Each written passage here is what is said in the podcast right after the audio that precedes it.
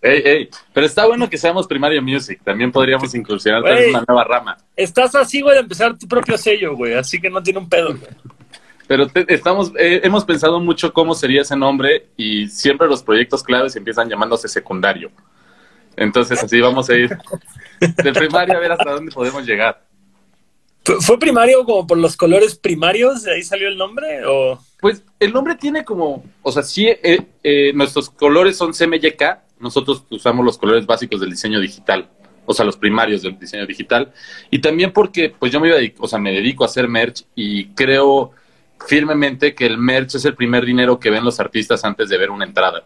pelada, O sea, eh? Pelada. Gran, pero gran, forma, mucho. gran forma de aterrizarlo, güey. Y entonces, pues de ahí viene, güey, es el primer ingreso que tienes, güey.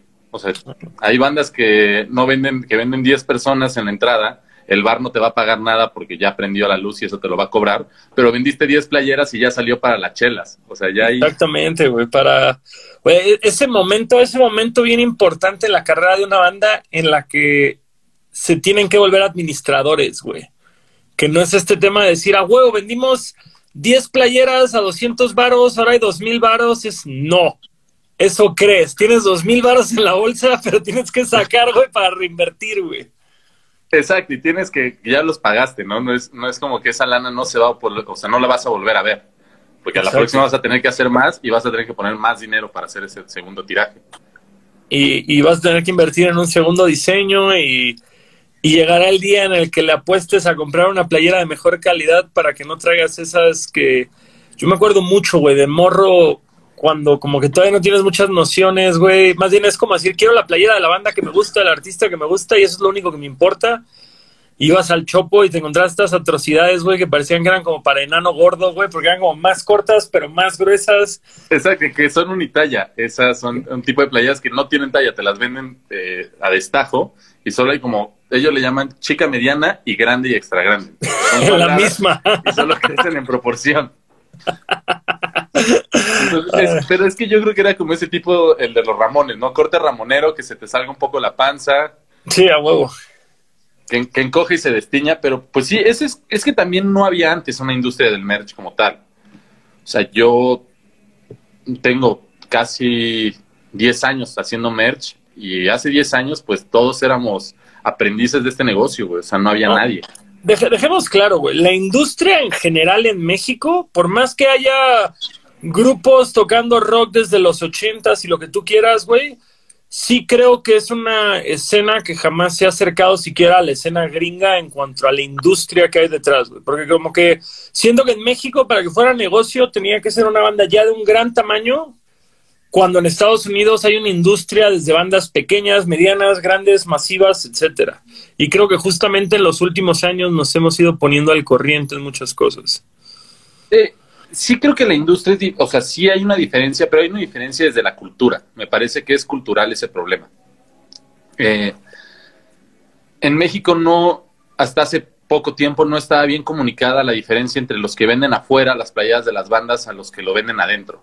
O sea, porque hay dos y solamente la gente a veces entiende que la de adentro cuesta 250 pesos y afuera cuestan 120. Claro. Entonces, Y que después labor- del show puede bajar de precio. Sí, que después show cuesta menos, ¿no? A mí siempre, esa es una de las preguntas que más me hacen. Es como, ¿cuánto cuestan las playeras? 250. Y acabando, así acabando, 250. O sea, oye, pero se te van a quedar. Y es como, no, la respuesta es muy sencilla, es como, no, señora, nosotros, fíjese, y le explicamos qué hacemos. Tenemos una tienda en línea y yo mañana voy con la banda a Sinaloa. Entonces, mañana la venderemos. Si hoy no se vendió, mañana seguro saldrá. Así lo que, y lo que va a pasar es que usted se va a quedar con, esa, con esas ganas de esa playera y va a tener que pagar un envío. Entonces ya aproveche y llévesela de una vez, ya la vio. Ya le gustó. labor- ya le ya lo gustó vio. prue- y se la pruebas, ¿no? Como, los- como los que te echan agua en los altos, aunque te digan que no, tú le sigues eh, empujando la prenda, seguía, bueno, ya. Sí me la llevo. Oye, a ver, vamos a dar un chingo de pasos atrás antes de entrar a nuestro debate de la industria de la música. ¿Qué pedo, güey? Cuando eras morro, güey, jugaba, eh, soñabas con, con este, hacer las playeras de tus bandas favoritas, güey, o ponías a tus Batmans, güey, a vender merchandise, o cómo, cómo No, se dio nunca. esta, esta entrada a este mundo, güey. Yo en verdad, a mí me gusta, o sea, siempre me gustó mucho la música, en particular la música en español. Es un Co- Contexto, contexto. ¿Tú de qué año eres? Yo nací en el 87, yo tengo 32 años. Órale, eres un año más chico que yo, güey. Venga. Así. Espero, espero verme como tú a, a la edad. Así. Carnal, en un año te vas a ser más joven, estoy seguro. güey. bueno, entonces, dices, eh, tú desde morro, güey, eras el morro con playera de banda. Pues no tanto, o sea, no iba a tantos shows, no había una oferta de shows, más bien como que, pues me gustaba escuchar ese, ese, la- me, escuchaba, me gustaba escuchar bandas en español. Y así pasó el tiempo, traté de tocar varios instrumentos, varios intenté... ¿En, en tu, en tu casa, ¿En tu casa sonaba mucha música o tus papás no, No. fueron tanto de... No, de mis papás no fueran tanto de música, más bien yo me acuerdo haber un día encontrado ahí un radio, o sea, poner la grabadora y llegué a, órbita, era en ese entonces. Órale. Llegué a esa estación y estaba buena, quedaba cerca de mi casa, así que podía ir a, a las actividades como de, güey, el primero que traiga esto y se lleva unos discos, pues iba yo en corto, güey. Sí, corriendo así, ocho cuadras, güey, patineta, así. Ya llegaba y me cambiaba mis discos, o sea, y cambiaba mis, pues, las dinámicas. A huevo. Entonces, Y de ahí, de ahí quisiste tocar instrumentos y... y nunca pude, tengo la peor coordinación motriz del mundo. A Yo huevo. creo, yo creo que para, o sea, y encontré otra forma de hacerlo, ¿no? Como de, de este músico, este mundo que me fascinaba y me gustaba y yo veía y decía como, güey, está bueno. Yo me acuerdo haber visto sónicamente me- eh, lo que, eh, un programa de videos que salía en Canal 11 y ver shows ahí del Panteón Rococó y decir, güey, esto es el futuro, ¿sabes? Estas son las bandas que suenan como, como a mí me gusta que suenen las músicas. O sea, Y- tú, tú, de, tú de adolescente incursionando en ese estilo de vida, ¿qué era lo que estabas oyendo, güey?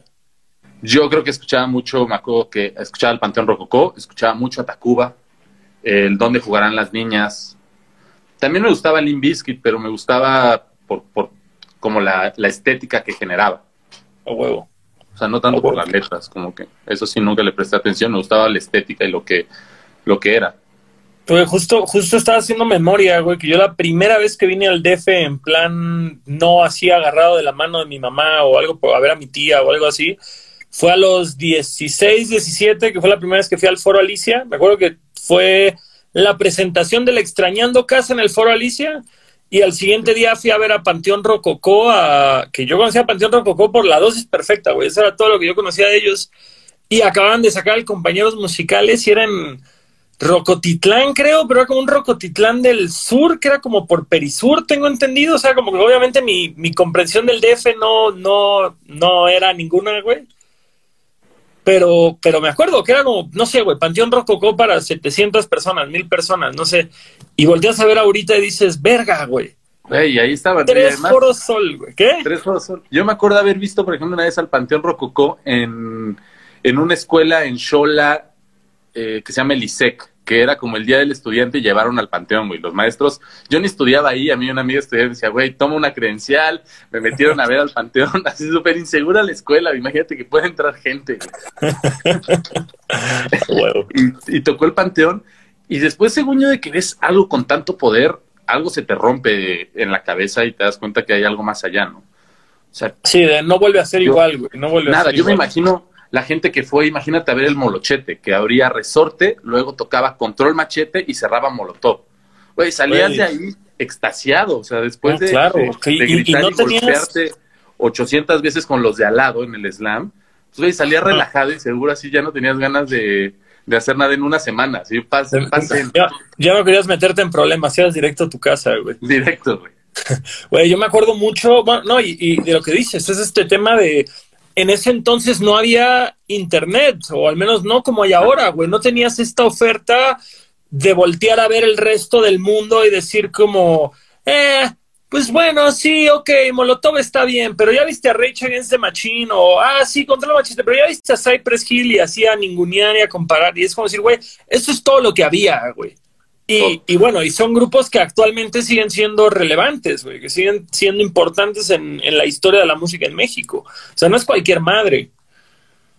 Exacto, algo tenían, ¿no? Algo, algo hicieron en ese momento, encajaron perfectamente en el, en el esquema, pues, cultural de, de, ese, de ese entonces y se fueron desarrollando, supieron capitalizar y también creo que es algo de lo que decías un poco, ¿no? Entendieron que no era solo rock and roll y que también había que administrarse.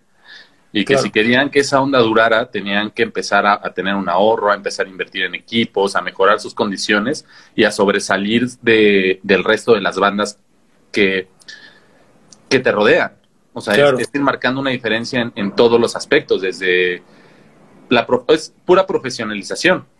No, porque digo, sin, sin faltar el respeto a nadie, ni, ni, minimizar el trabajo de nadie, pues estos güeyes salieron a la par que la Nana Pancha, que los estrambóticos, que, que muchos grupos, que todos han hecho su carrera, que la secta core, pero sí se ve un alcance mayor que llegaron a tener. Y dices, pues esto muchas veces no solo se trata de que seas el, el mejor músico, sino muchas veces tal vez pues tienes mayor enfoque o ambición más grande o veto a saber, yo realmente no estoy familiar, familiarizado con, con la gente dentro de esta escena, entonces pues tampoco quiero hablar de más, pero sí dices, sí se ve que todos empezaron como en la misma liga y estos compas pues trascendieron a un nivel astronómico. Es, es hacerlo yo creo que ver, darle la visión de empresa o sea, entender, yo siempre hago la comparación entre una chamba y un trabajo, ¿sabes? Órale. O sea, el saber que, o sea, y te pongo la comparación, para nosotros el hacer merch es un trabajo. O sea, es un trabajo desde cómo conceptualizamos, cómo bajamos la idea, en qué la vamos a imprimir, buscar como todos los detalles en, en cuanto a que el producto quede como nosotros lo vemos, porque ese para nosotros es un trabajo. Para la gente que va y vende playeras un día de Britney Spears, al siguiente de la banda El Recodo y al siguiente de Molotov, para ellos esto es una chamba. Sí, es lo del día, no es... Es lo del día, es, la chamba que tocó hacer hoy y eso es lo que vamos a hacer. O sea, no, no, no les interesa el pensar qué va a pasar con su producto después, cuál va a ser la experiencia del cliente, cómo se relaciona ese, ese producto con, con, pues, con todo lo que representa la banda. Güey, yo, yo siempre lo he pensado, güey. El merchandise tiene que ser una extensión del arte de la banda, güey. Tiene que, tiene que reflejar mucho la personalidad de la banda, porque también refleja lo que el fan necesita y lo que el fan quiere y lo que va a aportar.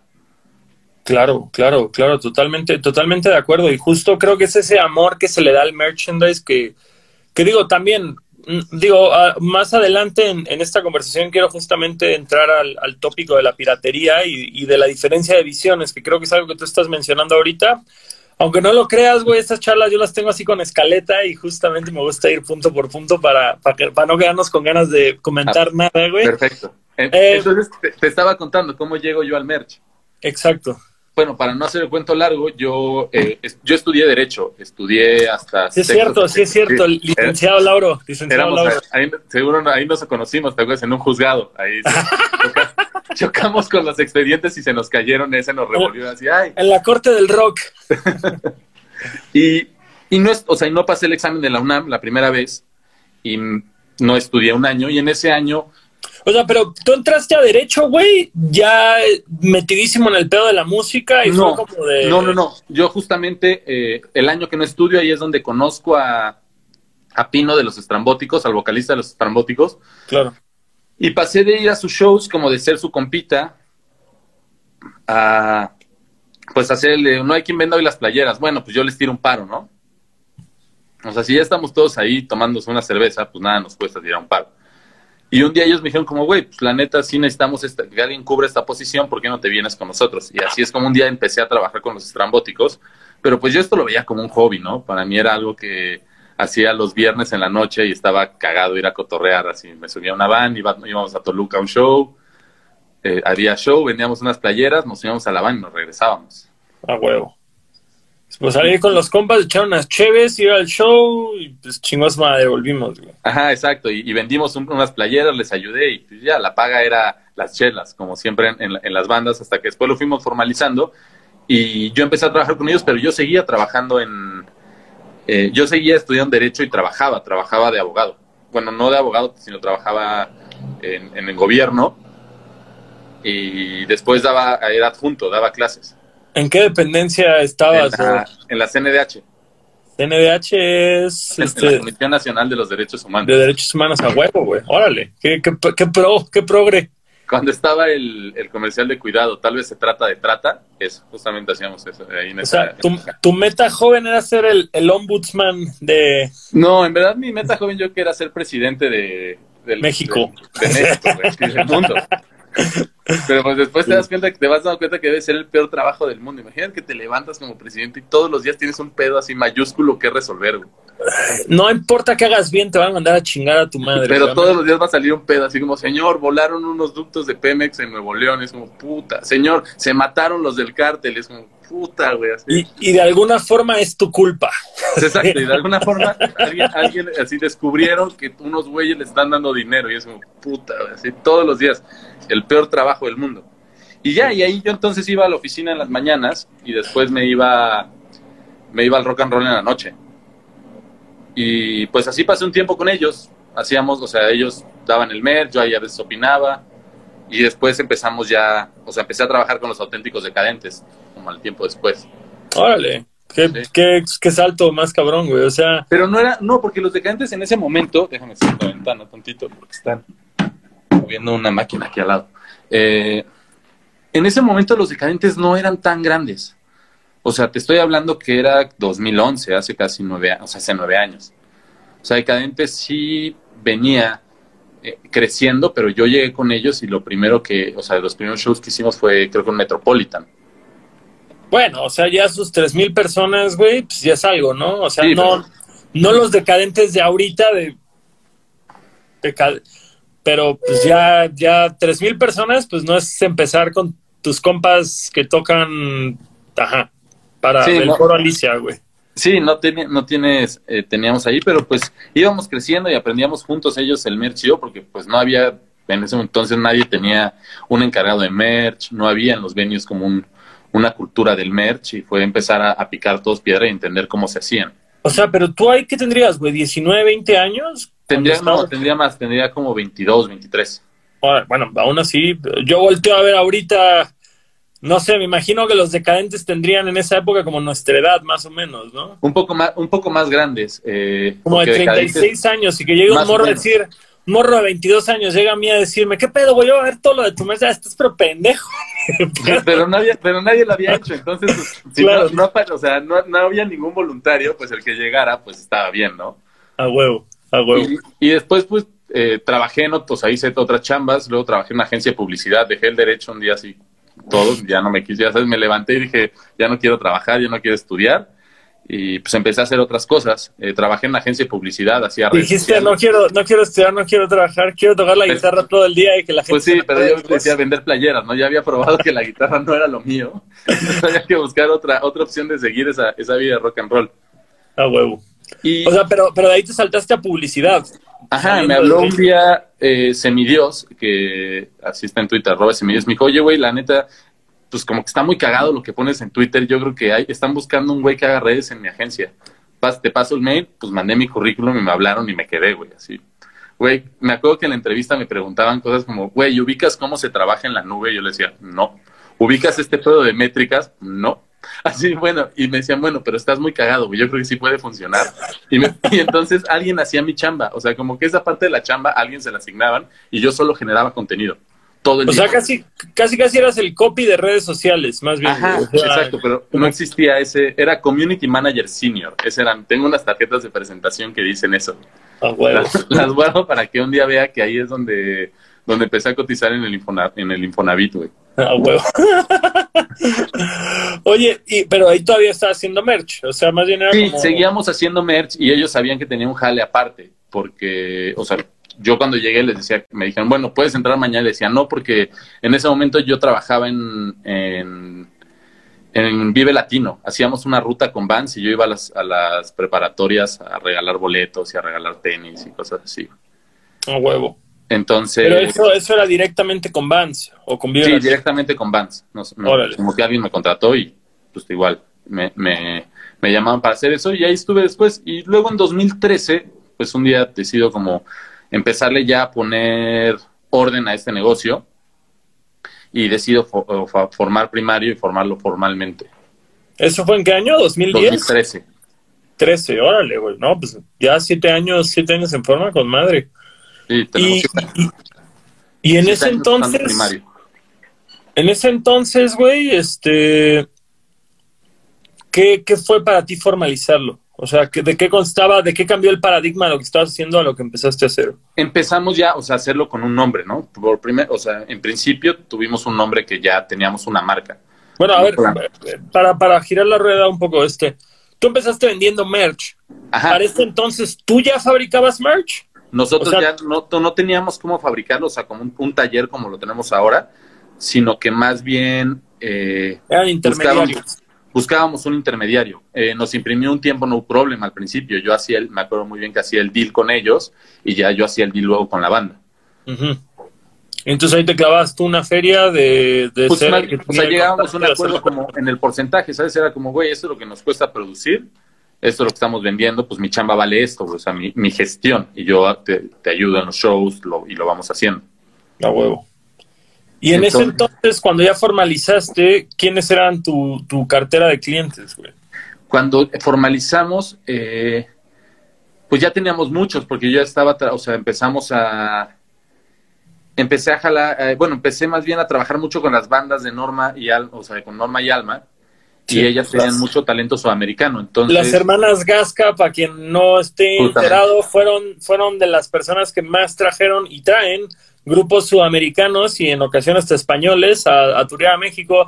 Han estado con dos minutos, Boom Boom Kid, eh, Pericos. Los, Pericos, Los Decadentes. La Vela Puerca. Violadores del Verso, La Vela Puerca. Doctor Crápula.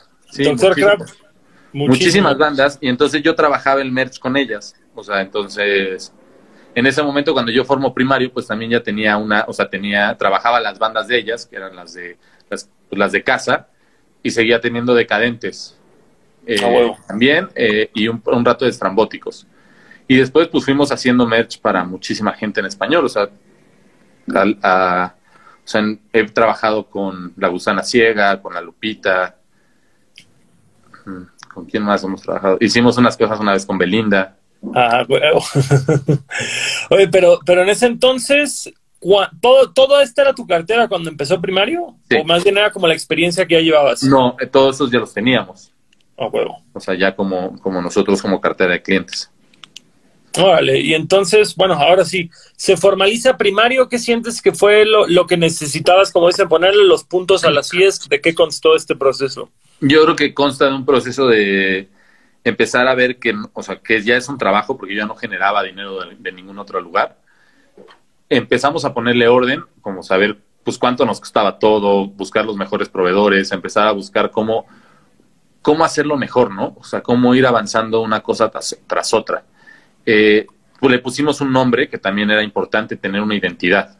O sea, que la gente supiera que no es, o sea, que no es un güey que vende playeras, sino que hay una marca detrás y que esa marca, pues, o sea, si algo le pasa a tu playera, pues tienes una marca, un nombre o, o va reconociendo el trabajo. Claro, claro, ya no es marca la Lauro, ahora es como así, güey, busca los de primario. Ajá, exactamente, o sea, ya no es como, ah, viene Lauro a hacer las playeras, es como, ah, bueno, se las pedimos a primario. A huevo que tenemos, o sea, ya ahora es como, como ponerle un nombre. Y después pues fuimos aprendiendo, o sea, eh, fuimos aprendiendo a invertir en infraestructura, aprendiendo a, ir comprando nuestras cosas, ¿no? Diablitos, mesas, manteles. O sea, y vas aprendiendo a la mala, ¿no? Cada vez te va pasando alguna cosa y extensiones. Y, y ahí, ¿cuándo fue cuando ustedes empezaron a hacer merch? Nosotros eh, empezamos a hacer merch, ¿a qué te refieres? ¿A que lo empezamos a fabricar? Hoy por hoy ustedes serigrafían y, y, todo este rollo o todavía trabajan por medio de intermediarios? No, todo lo hacemos ahí. trabajamos cosas con intermediarios como cosas personalizadas, eh, que cosas que no, o sea, que es muy grande la infraestructura para que nosotros las podamos hacer. Por ejemplo, ahora eh, estamos nosotros fabricando, o sea, tenemos un maquilero que nos fabrica playeras. Entonces eso eh, nos da un avance sobre toda, o sea, en, el proceso de creación, porque yo antes crea, o nosotros creábamos merch a partir de, piezas preestablecidas. Sí, sabíamos, sí, sabíamos que JHK, eh, Eurocotton, Jazzbeck y todo tiene una paleta de colores. Sí. Ahora nosotros, o sea, y es una paleta de colores que a veces está y a veces no. Claro, es el riesgo de que haya, güey. El riesgo de que haya. Nosotros nos pasa, nos pasaba mucho que, por ejemplo, con las gorras. Eh, nosotros hacemos EDC, eh, somos los proveedores de EDC desde hace un par de años en México y nosotros nos encargamos de maquilar todo tal como lo tienen en Estados Unidos. Y el problema es que pues llegaban las gorras y nos decían, güey, necesitamos este modelo de gorras. Íbamos con el proveedor, nos decía, sí, las tenemos, hacíamos la muestra, mandábamos la muestra a Estados Unidos porque no nos definían cantidades hasta ver la, prenda. Y cuando aprobaban, regresamos con el proveedor y decíamos, güey, danos 300 gorras. Uy, no, ya solo me quedan 50. Uh. Y entonces ya sabes, es como de, güey, hay que hablar de Estados Unidos, explicarles otra vez lo que pasó, a volver a hacer el proceso de muestra, ver qué colores hay. Entonces ahí empezamos a buscar nuestras propias opciones y nosotros ahora hacemos eh, es las gorras, por ejemplo. Hacemos gorras a los colores que nosotros vamos necesitando. O sea, ustedes ya, ya tienen un, un, tercero que les fabrica las gorras conforme ustedes se las solicitan en las medidas y tamaños que ustedes quieren. Tal cual. Y, y mexicano. Sí. Porque yo justo lo, lo, que he visto con un chingo de raza es que tienen contactos, pero pues en China o en, en otros lados. Y, lo, y eso lo único que nosotros hacemos en China, eh, eh, hay muy pocas piezas que hacemos nosotros en China. Por ejemplo, hay un tipo de parche que hacemos para, que es como de toalla, y ese no existe en México. No lo hacemos en China porque sea más barato. Porque, porque pues, no hay opción Porque no hay una opción en México. O sea, la buscamos y la buscamos y la buscamos. Y cuando llegas con alguien que te lo hace en México, te das cuenta que es como, uy, no, joven, es que para hacer este parche necesita usted hacer mil iguales. Y es como, no, pues mil no. No, o sea, no no hay forma, güey, ¿sabes? O sea, ojalá vendiera mil, mil, mil parches, señora, sí. Y entonces en China encontramos proveedores que nos pueden hacer 100. A huevo. Que al final eh, tiene, la, tiene sus ventajas y sus desventajas. O sea, en México puedes, o sea, puedes hacer parches en tres días. En China tenemos que esperar forzosamente 20 días de producción, más otros 10 días en lo que pasa por la aduana. Esta, tenemos que tramitar el padrón para que poderlos importar, pagar los impuestos de importarlos. Sí, es toda la, toda la comparsa, güey, en torno a, que llegue. Y lo otro es como decir, en putiza estás y tienes a tu proveedor de confianza, güey. Totalmente.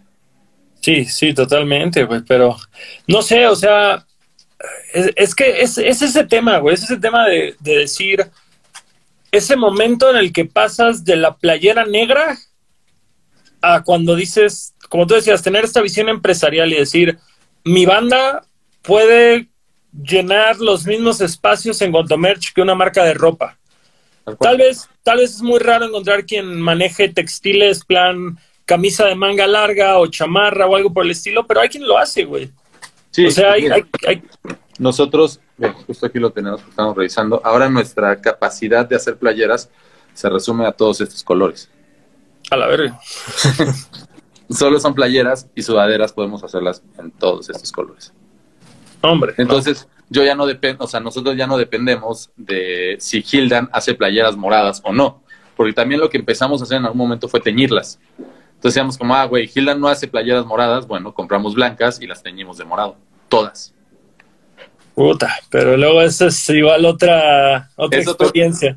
es otra experiencia, porque además, fuera del proceso que, que conlleve teñirlas, hay cosas que a mí no me gustan, como por ejemplo, eh, vas aprendiéndolo, ¿no? Porque en la escuela de Derecho a mí nadie me enseñó nada sobre cómo hacer playeras. Entonces vas aprendiendo que solo se tiñe el algodón y los hilos de todas las playeras que te venden en México son de poliéster. Entonces, si tiñe la playera de morado o de negro, siempre se ve el algodón, el, hilo blanco. Claro. Entonces, pues es como, chale, pues no te, a mí no me termina de convencer, ¿no? Porque no sé, no deja de verse que lo hice a huevo. O sea, que no, que no era que no, era, así, que la forcé, güey, ¿sabes? Así, como cuando le pones una estampa de Ferrari a un Zuru, así se ve. O sea, sí te hace dudar a la primera, pero después ya cuando lo ves bien dices, no, esto no es un así no es un Ferrari. todos, todos vivimos esa experiencia del, del sobre de colorante del Putman o del caballito de esas, güey, para la chamarra de mezclilla, querías tu mezclilla negra y la remojabas, quedaba toda culera, güey. Y pues... Eh, eh, ahora imagínate cuando te pasa a hacer eso uno, nosotros por ejemplo, teñir fue, es toda una aventura. O sea, porque nosotros teñimos pues 300 prendas iguales. Claro, claro, sí, no. Entonces son, son desde dónde se secan, o sea, son ya logísticas un poco más complicadas, que es lo que siempre nosotros le, decimos a la gente, ¿no? O sea, que es el, valor agregado que tiene. ¿Cuál es la diferencia del merch de afuera al de adentro? Pues que el de adentro tiene un trabajo, o sea, y hay gente, hay un equipo, y pues hay un montón de cosas que suceden, ¿no? Desde cómo escogemos, eh, cómo escogemos las, los gráficos, cómo hacemos la logística, cómo lo empaquetamos, cómo lo vendemos. Fíjate que una de las, este, una de las cosas que preguntaban los morros justamente es, ¿cada cuánto crees tú que una banda debe sacar un diseño nuevo de playera? Yo creo que deberías, dependiendo cuánto vendes, eh, hacer, tratar de hacer colecciones. Tal vez cada, cada, cuatro meses o cada tres meses. pero cuando dices colecciones es cada tres o cuatro meses, como una marca de ropa que sacara su temporada, es decir, vamos a sacar siete diseños nuevos de playera, cuatro gorras, tres pines, diez calcas, un termo de café, chingue su madre. Y eso, y, y tal vez lo que nosotros hacemos es que diseñamos colecciones completas y las vamos sacando en abonos. O sea, cada mes liberamos un par de productos. Ah, ok, claro, claro, claro. Sí, o sea, no soltar de madrazo todo el pedo. No, no, y, aparte, digo, yo en mi experiencia, tú mismo te vas dando cuenta qué cosas vale la pena reimprimir o nunca dejar de imprimir, güey, que de pronto... Yo, yo sí creo que en algún momento se tiene que dejar de imprimir. O sea, sí, nosotros, es muy raro. O sea, güey, yo, yo, la, playa, la, playera de Longshot del punk rock arruinó mi vida. Esa madre va a pagar la universidad de mis hijos, güey. Así esa playera es el tercer diseño que hicimos y hasta la fecha es el primero en agotarse, güey. Esa madre nunca se va a ir, güey. Pero, exacto, pero tienes que darle yo creo que también un lugar. O sea, tienes que hacer que esa playera no esté disponible siempre y de repente que se vaya y un día que regrese. Es que, güey, si me sobraran, lo haría. Porque hay playeras, güey, una que, ya sabes, el clásico rip-off del logo de Batman o de Ron DMC, güey. Son playeras que se venden un mes, se vende otro mes, se vende otro mes y el cuarto mes ya no se vende. Bueno, va, la desaparecemos dos meses y regresa y pa, pa, pa, pa, pa, pa. Pero la otra no, güey, la otra la sacamos a gota, la sacamos a gota y así, güey, seis años, güey. Entonces, pues tendrías que tener una fuente interminable de esa playera. Sí, Yo no en diferentes colores. Fíjate que me la piden un chingo en negro, güey, porque nuevamente la sacamos en blanco porque tú sabes, y para que la gente se entere, el 90% de lo que se vende es playera negra, güey. En este rubro, en este rubro quieres jugar, güey, a meter un rosado, un amarillo, un naranja y se van a vender, pero no como la playera negra, güey. Nada, la playera en el rock and roll. En el rock and roll. tú, tú has experimentado, ¿no? ah, perdón, para acabar la idea. Yo ya dije, cuando se acabe el long shot, sacaré la del punk rock en negro, güey. Porque nunca ha salido en negro, solo en blanco. Porque digo, si se vende en blanco y se vende así de bien, chinga su madre, güey, no va a cambiar. Cuando se deshaga el proyecto, la sacaré en negro para tener de qué vivir un año, güey. ¿Y los piratas no la tienen en negro? Nunca he visto una. Y las 70 personas que están viendo esto, esto no es una invitación a que hagan su versión negra. Tengan tantito respeto y por favor no la hagan, güey. Pero yo, esa es una buena pregunta. O sea, ¿no crees que parte de eso, o sea, si le hace un fan porque a él le guste negro y tú no le das esa opción, ¿podría él hacerla solo para él? Pues solo para él, solo para él. Y, yo jamás, jamás le he cantado un... Es más, güey, hasta morros que piratean playeras que sí tenemos a la venta, jamás le he hecho una grosería a alguien de, no, contigo no me voy a tomar foto o alguna, jamás, güey. O sea, es como, yo no voy a juzgar, güey, a nadie del por qué haga o no haga algo. Cosas que me emputan, güey. Alguien está vendiendo merch falsa de Longshot en Mercado Libre, güey. Es esterizo, güey. Es un pedo hacerle takedown, ¿no? Sí, no, no te hace caso de la plataforma. Pero, perdón, retomando el tema de, las colecciones que dices, güey. ¿A ti, ¿A ti cómo te ha resultado bien este pedo de, de las opciones? Nosotros tratamos de, cambiar cada tres, cuatro meses el merch, o sea, y de tener modelos nuevos. O sea, siempre, y por ejemplo, ahora eh, estamos sacando una colección que a nosotros nos hace sentir bien contentos, tanto como banda como como empresa, es lo nuevo del merch de Dreams. Eh, la verdad hicimos un, un, merch retro, combinamos bastantes colores, estamos como metiéndole mucha onda y pues todos los morritos, la neta, pues los ves que llegan merch, lo postean, están como bien felices de poder tener uno, una, una playera de su banda que pudieron comprar desde internet y les llegó hasta la puerta de su casa sin un pedo.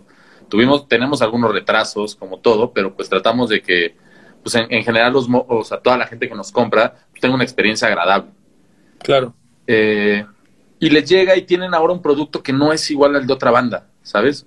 O sea, porque, no, o sea, las playeras tienen los cuellos de colores, eh, tratamos de hacer que tengan algunos distintivos. Por ejemplo, sacamos una colección de Saturno que está toda rociada de pintura y eso es trabajo manual. Claro. O sea, es trabajo que hacemos a mano para darle un, valor agregado a la prenda.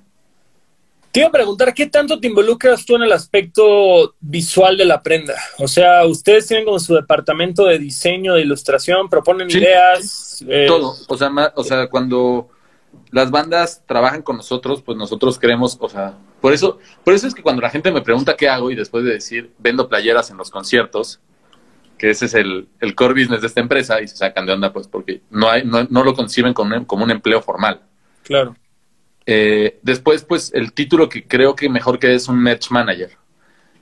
o sea, nosotros somos la persona a la cual tú dices queremos hacer merch y pues queremos que ustedes nos propongan. Nosotros proponemos todos los diseños, casi, o sea, nosotros del merch que tenemos en línea, nosotros proponemos el 90% de la gráfica y la gráfica sale de nuestro lado.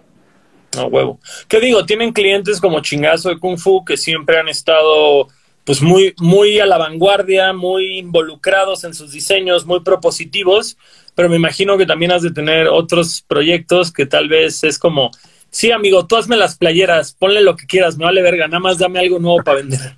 Exacto. Eh, hay, hay, es, son las dos caras de la moneda. Hay bandas en las cuales nosotros tomamos las decisiones completas, siempre lo aprobamos con ellos. O sea, pero nosotros llegamos con una línea gráfica que pensamos que es la correcta. Y en bandas también como el chingadazo de Kung Fu, por ejemplo, Dreams, que también les gusta mucho, o sea, son, Dreams es una banda de morritos de 21 años. Y le dan cabrón, son los, los, los, nuevos hombres G. Y le dan cabrón y son güeyes que se preocupan por todos los aspectos de su merch y se meten en los diseños, se clavan en los diseños, opinan, sugieren cambios. Y nosotros partimos con un brief y es como, miren, nosotros pensamos que esto es lo que puede funcionarles. Y ahí vamos corrigiendo, pero casi siempre logramos corregirlo con pocos cambios. Claro. Entonces nosotros proponemos toda la gráfica, o sea, de las bandas de las que hacemos en el merch. Por decirlo, ¿tú tienes alguna clase de preparación o talento para realizar esto o eres más como de canalizar, de decir, ok, yo siento que, o bueno, incluso no sé si tú seas el, que se le ocurren las ideas o tienes un equipo creativo o este proceso, ¿cómo, ¿cómo lo llevas a cabo por lo general? O sea, tienen una junta, tienes una junta con el artista, tienes una junta con tu equipo. ¿Cómo, cómo suelen trabajar la parte visual ustedes? La gráfica, digo. En general, eh, las ideas usualmente yo tengo una idea, yo no tengo ni un tipo de talento para hacer dibujos ni, nada de eso, ni nada, nada, así cero. Eh, entonces, pero sí tengo, un, o sea, sí tengo una idea de lo que la banda necesita y lo que yo creo que puede funcionar. ¿Cómo llegué a eso? Pues no sé, he sido fan de las bandas con las que trabajo. Y aún así no las conozca, las escucho todo el día. Después de cuando empiezo a trabajar con ellas, los escucho todo el día y encuentro como cuáles son sus frases, cuáles me gustarían a mí tener una playera, cuáles no. O sea, entonces, yo creo que, o sea, mi algoritmo de Spotify está loco, O sea, suena, o sea, suena Sebastián Yatra y después empieza a sonar Molotov y luego empieza a sonar Dreams y luego empieza a sonar el chingadazo. Eh, pero es eso, ¿no? Nosotros somos eh, fans de todas las bandas con las que trabajamos. Porque yo creo que si no lo quieres, pues no le puedes hacer cosas bonitas, ¿no? Claro, claro. Si no, si no te involucras, güey, no vas a ser parte de la operación, güey. Exacto. Y yo hoy, yo siempre lo digo y es algo que puedo decir con, mucho orgullo. Yo a mis 32 años, pues no trabajo con nada que no me llene, que no me caiga bien y que no me sienta que, que, me aporta algo y que yo aporto algo a ellos. Claro. O sea, a mí ya, ya pasó un poco esa, esa época de hacerlo como por dinero, ¿sabes? Sí, tenía, o sea, yo trabajo por dinero. ese, es, ese es un hecho que por eso sigo trabajando y, haciendo las cosas. Eres un pero... no puedo creerlo, estoy decepcionado de ti. no, no somos millonarios, así. Tenemos, tenemos un palacio de oro, pero todavía no tenemos ni un coche cohete. Ni, un coche cohete ni la casa de oro, güey. Exacto, tenemos ya la casa de oro, tanto el coche cohete y el plato de hígado encebollado, güey. Ese es el toque final. Exacto. Entonces, no trabajamos con bandas que no sintamos que, que podemos aportar algo. Y hay pues, proyectos que no nos prenden porque no los entendemos. Ahí va el chisme, güey. ¿Con qué banda, güey, pudiste haber trabajado que no hiciste porque no sentiste la conexión, güey? ¿Con quién, ¿Con quién no he hecho cosas? Mm. Por ejemplo, bandas de metal, como que no entiendo ese género. O sea, no entiendo su gráfica, no entiendo su onda. No. Como, que es, no soy, no soy parte de este mundo, no sé qué. No soy parte de este mundo, y, y, nada lo entiendo, ¿sabes? O sea, no entiendo como cómo se mueve esa, es, esos públicos.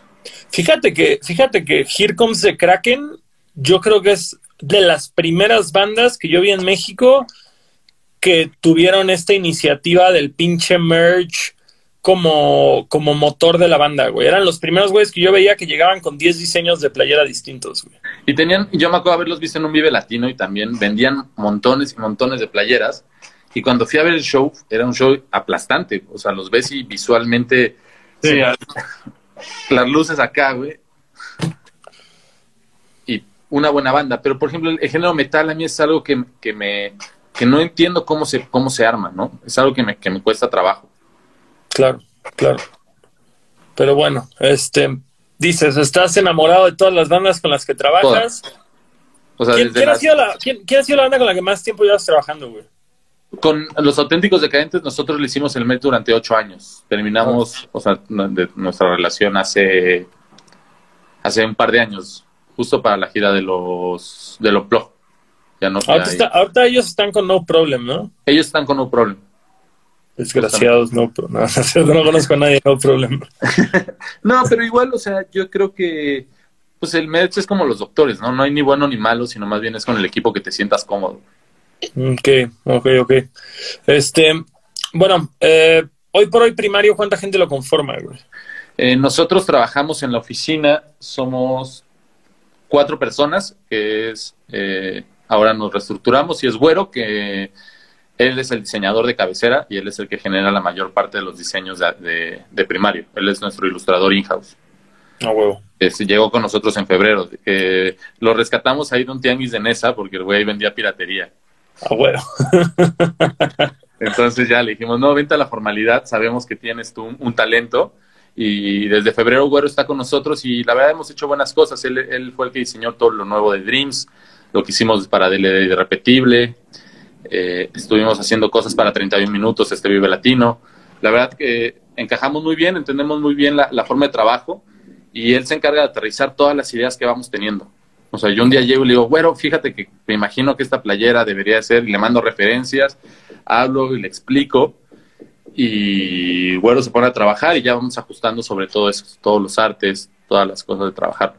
Luego está Lucero y Fer, que Lucero y, eh, y Fernando se encargan de la operación de la tienda en línea.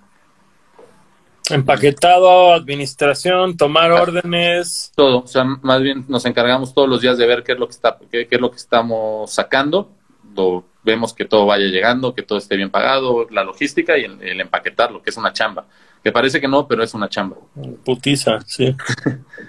Correr, eh, vamos a encontrarlo de que si no pasó el de la paquetería, si hay, que- hay que irnos a llevar nosotros, si se perdió un paquete.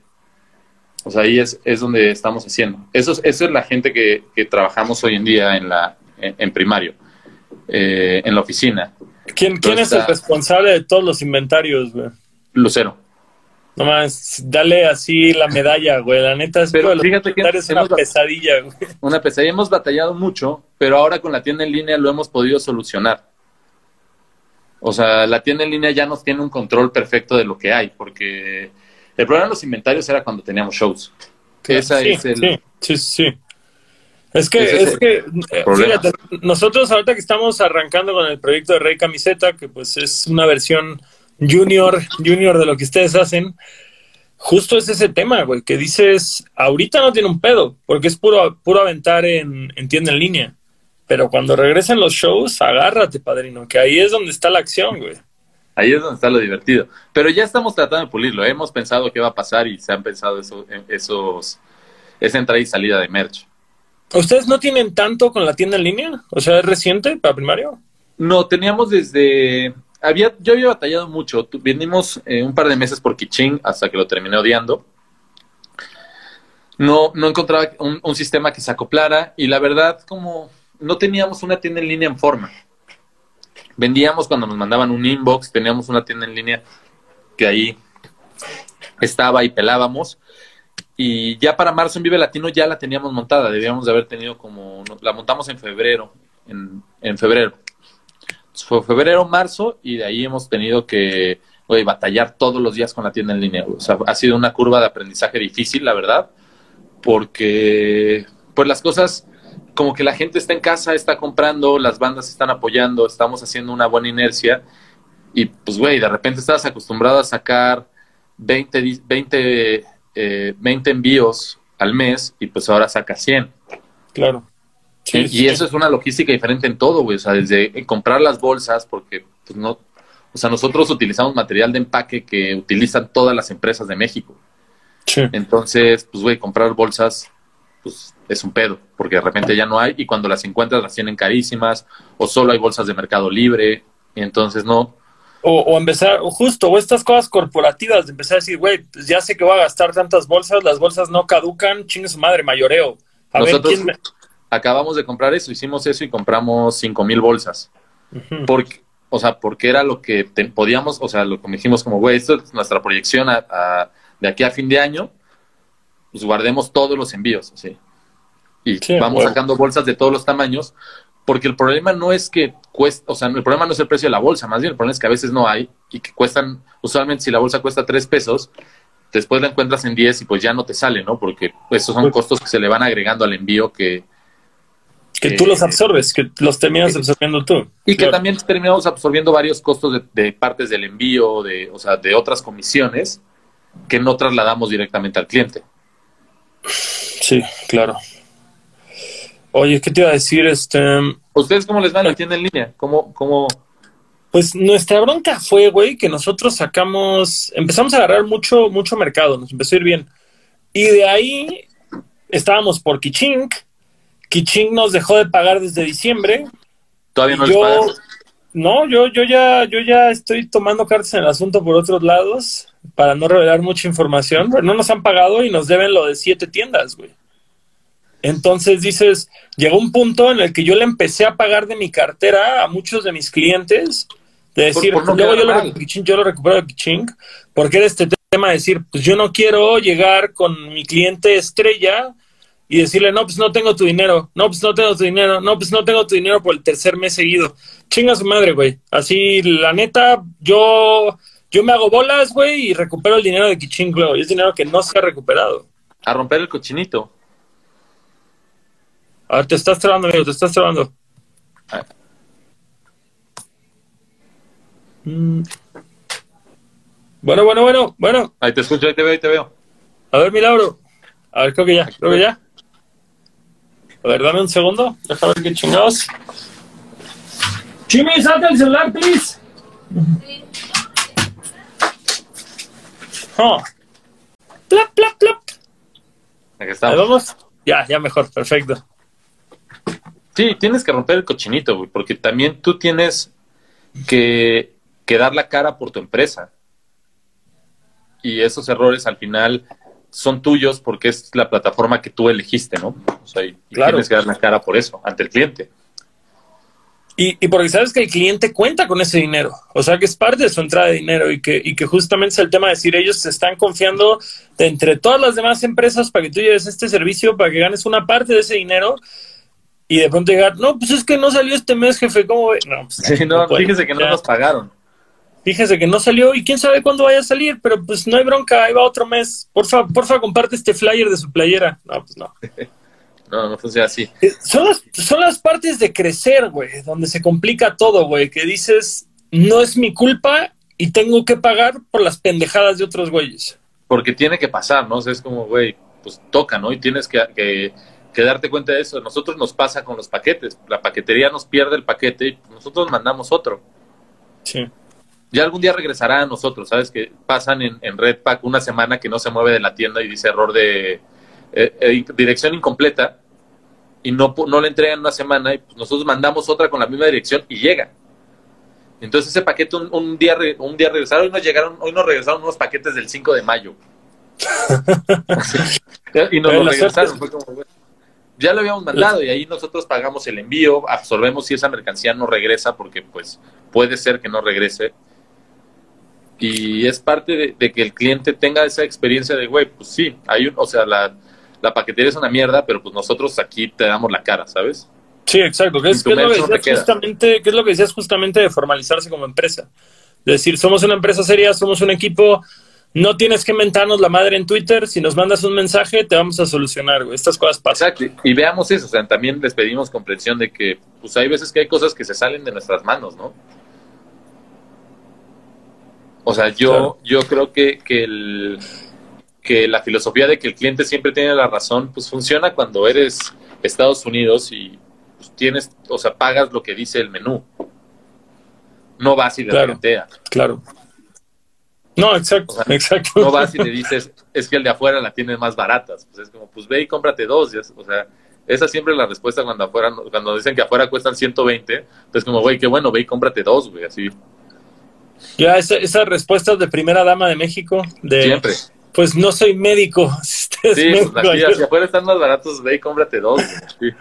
Oye, ¿y tú alguna vez inviertes, güey? en merch o algo? ¿O siempre es, a, ver, cliente, usted ponga su inversión? ¿O sí hay veces que tú dices, no, cámara, yo creo en esto, yo pongo la... Nosotros casi los, la mayoría de los proyectos somos socios de los proyectos. ¿Y invierten el 100% ustedes?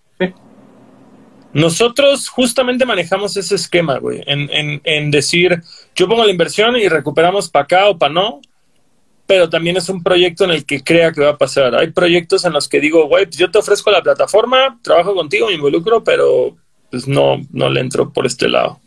Eh, pero regresamos al punto, nosotros casi siempre trabajamos con proyectos que, nos gusten. Que les apasionan meses, claro. Exacto, en ese tipo de, de propuestas. no sé, yo soy bien fan de todas las bandas con las que trabajo desde antes de trabajar con ellas.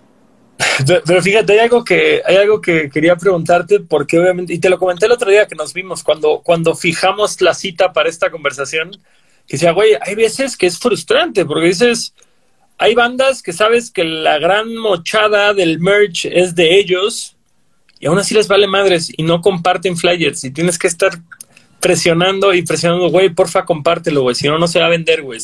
¿Cómo puedes esperar ganar de esto si los clientes no se enteran, güey? No saben que tienes ese merch.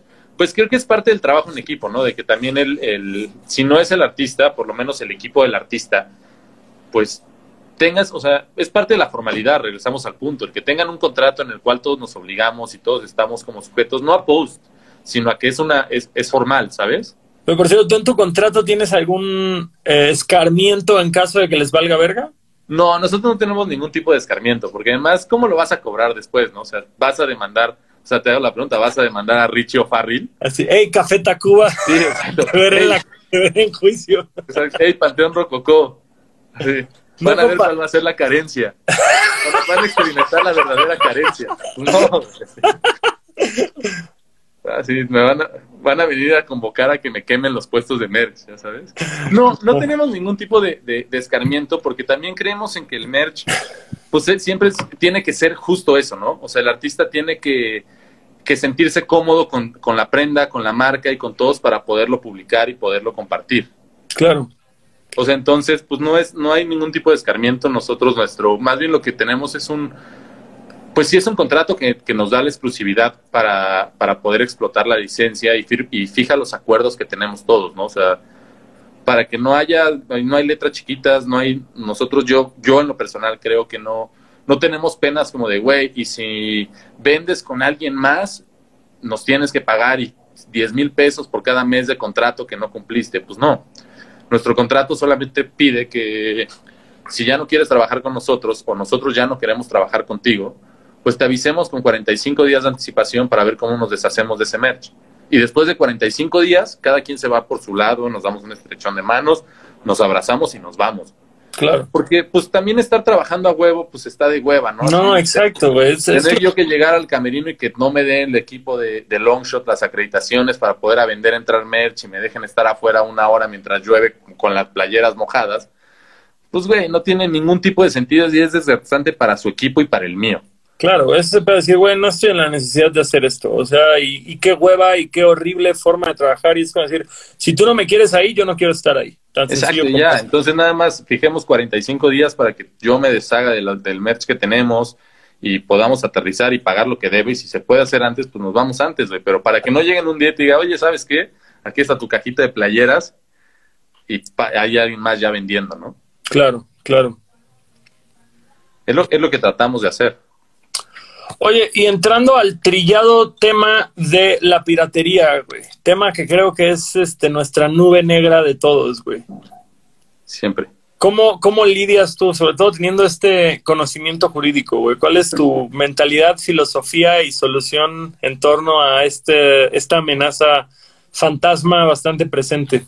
Pues es bien difícil combatirlos, ¿no? O sea, a mí me parece que la piratería en México es una, pues sí es una mafia que está muy bien arraigada, que está, que está bien cimentada en todos los, en todos los sectores, güey. O sea, por ejemplo, el Foro Sol, hacer un Foro Sol, güey, pues es terrible porque tienes vendedores de piratería adentro del Foro Sol. O sea, desde que cruzas la puerta 5 y esa ya es la reja del Foro Sol, ahí hay, empiezan las carpas que siguen hasta toda la, la vuelta de la curva 4. Cerca de yo, yo salí con Café Tacuba y creo que había cerca de 250 carpas. Sí, esa es chingona tu congruencia, industria. Exacto, sí, es como, güey, ¿y quién los deja vender ahí? Pues son vendedores que seguramente tienen un arreglo con la delegación Iztacalco. O sea, porque ese, el, el Foro Sol no es de Ocesa. O sea, Ocesa es un administrador del inmueble. Pero esas áreas comunes, tú puedes ir a entrar en bici los domingos y pues es porque es parte de la infraestructura del gobierno. Claro. Entonces ahí hay un güey que debería la policía pues quitarlos de ese, de ese momento, de ese lugar. Pero también pues el quitarlos conlleva a, a, un operativo que es caro además, O sea, no es hacer un operativo contra piratería es, es muy caro. Y, y como todo en este país, güey, siempre se mueve por un interés de dinero mayor viniendo de una esfera superior. Y es como decir, pues, ¿cuál es la esfera que quiere que ya no haya piratería de Café Tacuba? Absolutamente nadie, güey. Nadie. O sea, pero también hay gente que está acostumbrada a comprar afuera y gente que compra adentro, ¿no? O sea, también nosotros en un Foro Sol, pues seguimos vendiendo playeras y no es que no vendamos ninguna. Sí, sí, exacto. Eh, y, no sé, güey, o sea, yo, yo en mi muy peculiar punto de vista, yo he visto muchos otros raperos que se han agarrado a madrazos con vendedores de piratería, por no decir nombres, y, y no sé, güey, yo lo pienso y digo, pues, güey, quieres ser el güey que le quite, o sea, si estuviera en tu poder, le quitarías el trabajo a estas 250 personas que están vendiendo esto. No, les no les quitaría el trabajo, pero sí, o sea, sí pediría que nada más, o sea, lo que siempre, que se respeten los lugares para poderlo hacer. Yo no tengo problema, o sea, yo puedo controlar y puedo pedir que haya un control adentro del Foro Sol. Porque hasta ahí sí tengo, o sea, sí, sí es parte de lo que se le puede exigir al empresario y que se le podría exigir a la industria. Como ayúdenos, así como, o sea, porque la reventa, o sea, la piratería no solamente es el, no, no es solamente el problema del, de no es solamente un problema que me, que me aqueja a mí como empresa. Los revendedores de afuera, de, o sea, de las carpas de merch que están afuera de los conciertos en, el Foro Sol, te venden desde chelas hasta boletos, hasta playeras, hasta esquites. O sea, van pasando por una infinidad de cosas que yo creo que también eh, como industria a, los promotores los golpea, ¿sabes? Y que es mucho mejor tener gente que no te venda cervezas adentro que o sea, y no te venda boletos y no te venda nada más, y que esto esté en la calle y que sea problema de la, de la autoridad. Y vamos a ver si cuando bajes del Metro Puebla y haya 200 carpas y no puedan bajar los 10 mil personas y haya un caos, pues si no van a empezar a quitar la... O sea, si no se den cuenta que ese es un problema. Claro. O sea, y lo que nosotros pedimos siempre con las pirat o sea, con la piratería es pues respeten, ¿no? O sea, tú tienes esta área. De la reja, para, de la reja para, para atrás pueden hacer lo que quieran eh, solamente de la reja para adentro, pues ese es nuestro terreno. Y, y cómo hemos, cómo hemos, cómo lidiamos con ellos, pues así. O sea, me toca salir a mí y explicarles lo que, lo que va a pasar, ¿no? Y que no es, no es un diálogo, o sea, es como, güey, esto es lo que va a pasar y si quieren, si no, pues ahorita vemos cómo nos llevamos a todos. ¿Y nunca te ha llovido vergazos? Nunca. Ah, nunca. Yo creo que siempre me ven tan seguro que es como, no, pues ya. O sea, y además también, o sea, siempre son los mismos. O sea, hay, piratas, hay piratas oficiales que van siguiendo a la misma banda. Claro, claro. Eso, eso me ha tocado atestiguarlo a las malas. Entonces, nosotros pues nadie salimos y como... Y también saben que, pues, güey, o sea, no solamente me van a ver en el, en el show de, de Tacuba, me van a ver al día siguiente cuando vayan a hacer Molotov. Y me, vayan me van a ver al día siguiente cuando vamos a hacer chingazo Kung Fu. Y pues qué hueva estar peleando todos los días porque saben que, se, o sea, que soy necio. O sea, porque, pues, güey, no, no, o sea, parte de mi chamba también es hacer eso. Pero, güey, o sea, tú llegas y les dices, mira, carnal, tienes que salirte de acá y ponerte acá, güey. Ajá. ¿Y, ¿Y cuál es tu fuerza detrás, güey? Porque por decirlo, güey, si le hablas a la tira, oye, muéveme estos, güey, lo más probable es que el tira también te mande a la verga. Pues no, no creo que ahí es donde tienes que, que saber cómo lo, cómo lo vas negociando. O sea, por ejemplo, en Naucali. Naucali, nosotros, cuando tocó Molotov en el Parque Naucali, eh, Alex Jaramillo, que es, es, eh, es el empresario que hace la mayoría de los shows ahí. El, embajador, el embajador de Naucali. El embajador de Naucali, van con todo su poder y su extensión y su nobleza. Pues busca, lo buscamos a él desde, desde un mes antes del show para ver cómo era la venta de, cómo podíamos tramitar los permisos. Descubrimos que el parque te cobra un porcentaje de la venta. Claro. Entonces el parque tenía 10 lugares asignados que costaban 150 pesos cada lugar. Lo que hicimos fue que llegamos, le explicamos lo que iba a pasar. 10 10 lugares. lugares. A ellos les da exactamente igual que vendas. Puedes vender papitas o puedes vender playeras. Ellos solo te venden el lugar. Y güey, por 150 pesos, Sí, mames, dame los, dame 11 y ponles aguacate, güey. Compramos los 10. Lo que hicimos fue como, ok, le dijimos, bueno, nosotros vamos a comprar los 10 lugares, solo vamos a poner dos puntos de venta y sí necesitamos que nos ayudes con, con, con el operativo, ¿no? Entonces ya, pues te dicen como que es que hay que contratar dos policías y cada policía cuesta mil varos y es como, bueno, está bien. O sea, se los pagamos. Sí. Y entonces ya tenemos eh, todos los piratas a la puerta. Y pues ahí sí, pues está jodido, porque entonces los piratas ya venden sobre periférico, güey. Claro. Nadie llega caminando esa madre, güey. Y nadie se para, o sea, nadie que la, que, que la banqueta de periférico que mide 40 centímetros y 30 son ocupados por una playera en una en un plástico, nadie se queda a ver las playeras en la lateral del periférico, güey. No, es- Si cuesta 120 pesos, Chingale en el boleto, güey, y todavía tienes otros 100 para comprar unas chelas. Sí, a huevo. O sea, Entonces entonces, tú tu chamba de merch manager la ves tal cual, güey. Todo el proceso, desde llegar y decir, a ver, tengo que estudiar el venue, tengo que estudiar el proceso, que digo, obviamente, si vas seguido a Naucali, pues ya te la sabes, ya no es ir a hacer scouting, ya te sabes el proceso y hablas con el empresario, que, que casi siempre es nuestro embajador churro, güey. Entonces, este Siempre. está, está pelada. Pero justamente, ¿y qué, güey? Si vas a vender en otra ciudad, mandas ahí un esbirro a que, a que se se entere, güey. Siempre hablamos con, con, con el empresario y ya cuando llegamos vemos cómo es, cómo es el, cómo es el inmueble.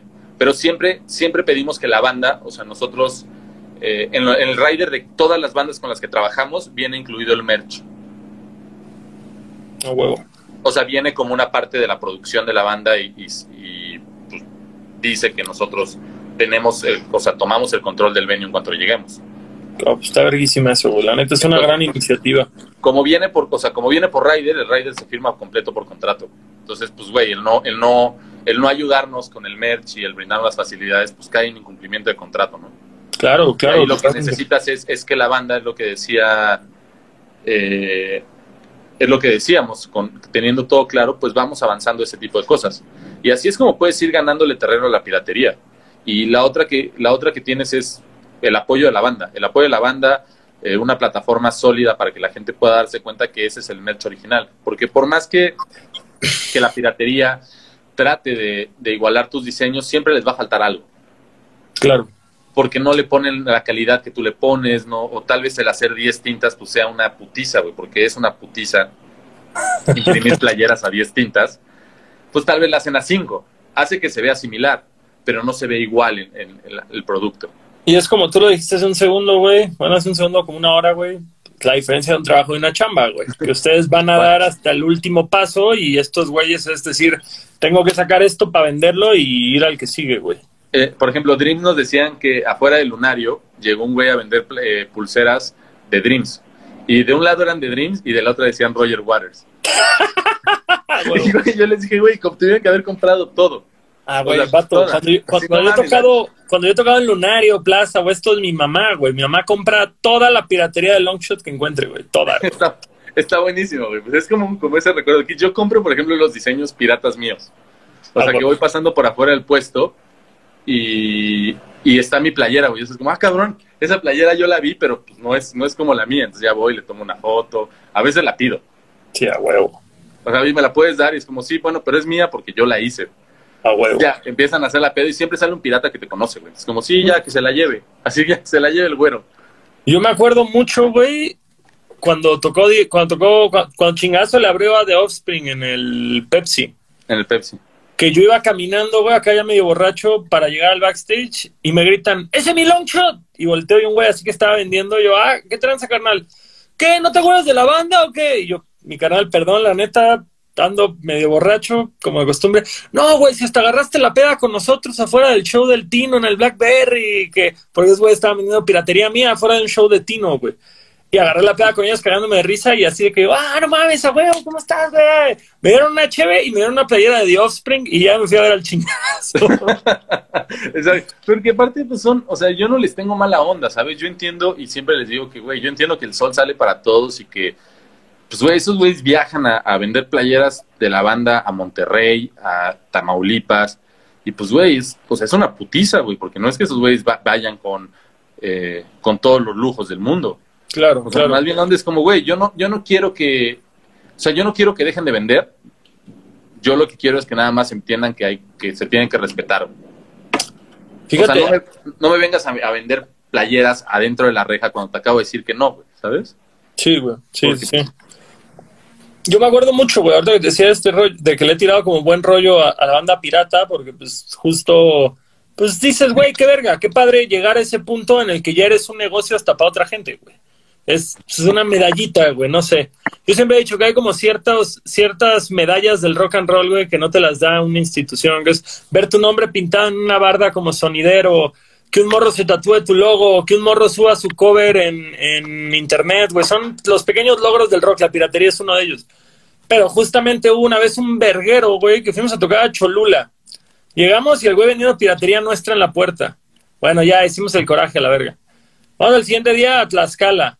Ahí está el mismo verga vendiendo merch nuestra, güey. Hablamos con él, oye, güey, ya estuvo, no mames, está bien el lunar, está bien el plaza, son dos mil personas. Acá estamos tocando para 200, güey, no mames. Vamos a Texcoco, de nuevo el mismo, güey, ya ese día le dije, ¿sabes qué, güey? Me paré junto a él y cada vez que alguien le iba a comprar, no, carnal, la merch está dentro, güey, acá no la vendemos, güey, va, este es de muestra, güey, así. Que yo dije, si me prende un vergazo, güey, pues ni modo, será defendiendo mi pinche changarro, güey, pero, pero no se pase de verga tampoco, compa. Es eso, güey. A mí, a nosotros nos pasó una vez con Sebastián Yatra. Y estábamos haciendo el auditorio de Querétaro. Y habíamos puesto, teníamos un, par de stands adentro y un, un stand afuera, en la, en la explanada. Entonces, estaba, yo estaba yo ayudándoles a operar el de afuera, porque había la piratería, ¿no? Y desde que llegaron los piratas le dije, güey, no hay pedo, pueden vender, pero de la, de la reja para afuera. A la salida igual fue como de la reja para afuera. Y cuando empieza la salida, güey, se me empieza a vender, o sea, se me meten unos vendedores, güey, de tazas, güey. ¿Cómo me acuerdo de esos güeyes? Y entonces, güey, pues, llego y le digo, carnal, te había dicho que te hicieras para allá. Y se voltea y me dice, no, no me voy a hacer para allá. Y me deja hablando solo y sigue vendiendo, güey. Puta. Puta, entonces sí le agarré su taza. y Se estaba vendiendo una señora. Le dije, señora, este, este, este güey está vendiendo piratería. Ahorita nos vamos a arreglar él y yo. Y llegan, llegaron los otros piratas. Y pues me volteé y le dije, bueno, güey, ¿se acuerdan de que hay cuatro shows más para Yatra? Pues vamos a tener policía en todos los shows güey, y ya nadie va a vender. Denle las gracias a este güey por andar vendiendo. Y entonces al día siguiente pagué policías, un operativo y nadie vendió. Nadie. Entonces ya para el segundo día, pues ya llegaron todos mucho más amables, güey. Claro. Porque pues esos güeyes, si no venden un día, pues tal vez no sacan lo del viático. Y Sí, pues, está- o sea, entiendo que está cabrón hacerlo, pero pues también creo que son los límites que tienes que poner. Pues sí, sí, tal cual. O sea, decir, pues, güey, respeto tu chamba, tú respeta la mía. güey. Exacto. O sea, y, y si respetamos, y si todos nos respetamos, podremos convivir. Si no, pues no se puede hacer nada. Mames, Lauro, qué bravo, güey. Ahí tienes lo abogado, güey. ¿Ya ves? ¿Ya ves que sí? Pero esa madre, ahí tengo lo, lo del punk rock, güey. Ahí lo punk rock. es que es Pero- eso, o sea, yo creo que si esos güeyes, eh, o sea, si, si les demuestras que ellos tienen el control de la negociación en todos los, en todos los aspectos, pues ya es como tú dices, güey, pues si me van a madrear, pues me irán a madrear, güey. Pero esos güeyes tampoco son tontos, güey, porque los voy a ver al siguiente show. Sí, Ni modo exacto. que me- o sea, ¿y qué, güey? El siguiente show va a ser una pelea igual de, o sea, de, ir- de ida y vuelta, pues mejor respetémonos todos y empecemos ya por, por pues, sobrevivir. Si nos vamos a ver más de dos veces o tres al año, pues ya seamos, no amigos, pero pues seamos eh, cordiales, güey. A huevo, definitiva, güey, definitiva. Pero hubiera estado bien ver que sí te pusieran una putiza con una cicatriz. Esto, esto es por defender a Yatra, güey. Esto es por sí. defender a fue un show Yatra. ahí en el, en el Centro Cívico de Catepec. ¿Sabes por qué? Por no darle la espalda a mi carnal el Sebas, güey, a huevo. por defender unas playeras del Marino. a huevo. Alguien, alguien, dijo, alguien dijo que las playeras del Longshot estaban culeras y pues sí me prendió. Y, y la neta me pegó acá, carnal. De las playeras ¿cómo- de mi valedor no van a estar hablando. ¿Cómo crees, Marino, que no iba a defender tu honor, güey, esa playera del Milhouse? Oye, homie, ¿qué te iba a decir? Este.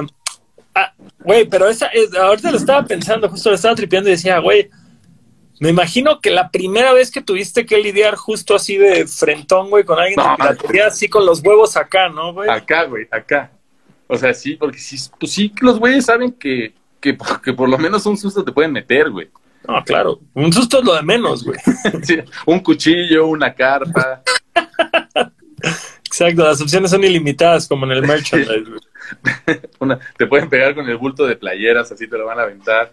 El masacote de playeras, chingos, las tazas, los cojines, las, las plumillas, las plaquitas militares, todo. Plumillas, esos güeyes avientan plumillas como estrellas ninja. Güey, es como decir, eh, pues ahora sí que esos güeyes son los que tienen la opción, güey. Te encuentras mamadas. Ay, güey, ya, ya tu cámara. te encuentras cosas, güey, que tú jamás. ¿Qué ha sido la piratería más pinche ingeniosa que has topado de alguno de tus artistas, güey? Que jamás hubiera cruzado por tu mente hacerlo, güey. A mí me tocó que el, Vicky se llevó un colchón de murciélago de Longshot afuera del plaza, güey. ¿En serio? ¿Un, cojín? Un cojín, güey, es como.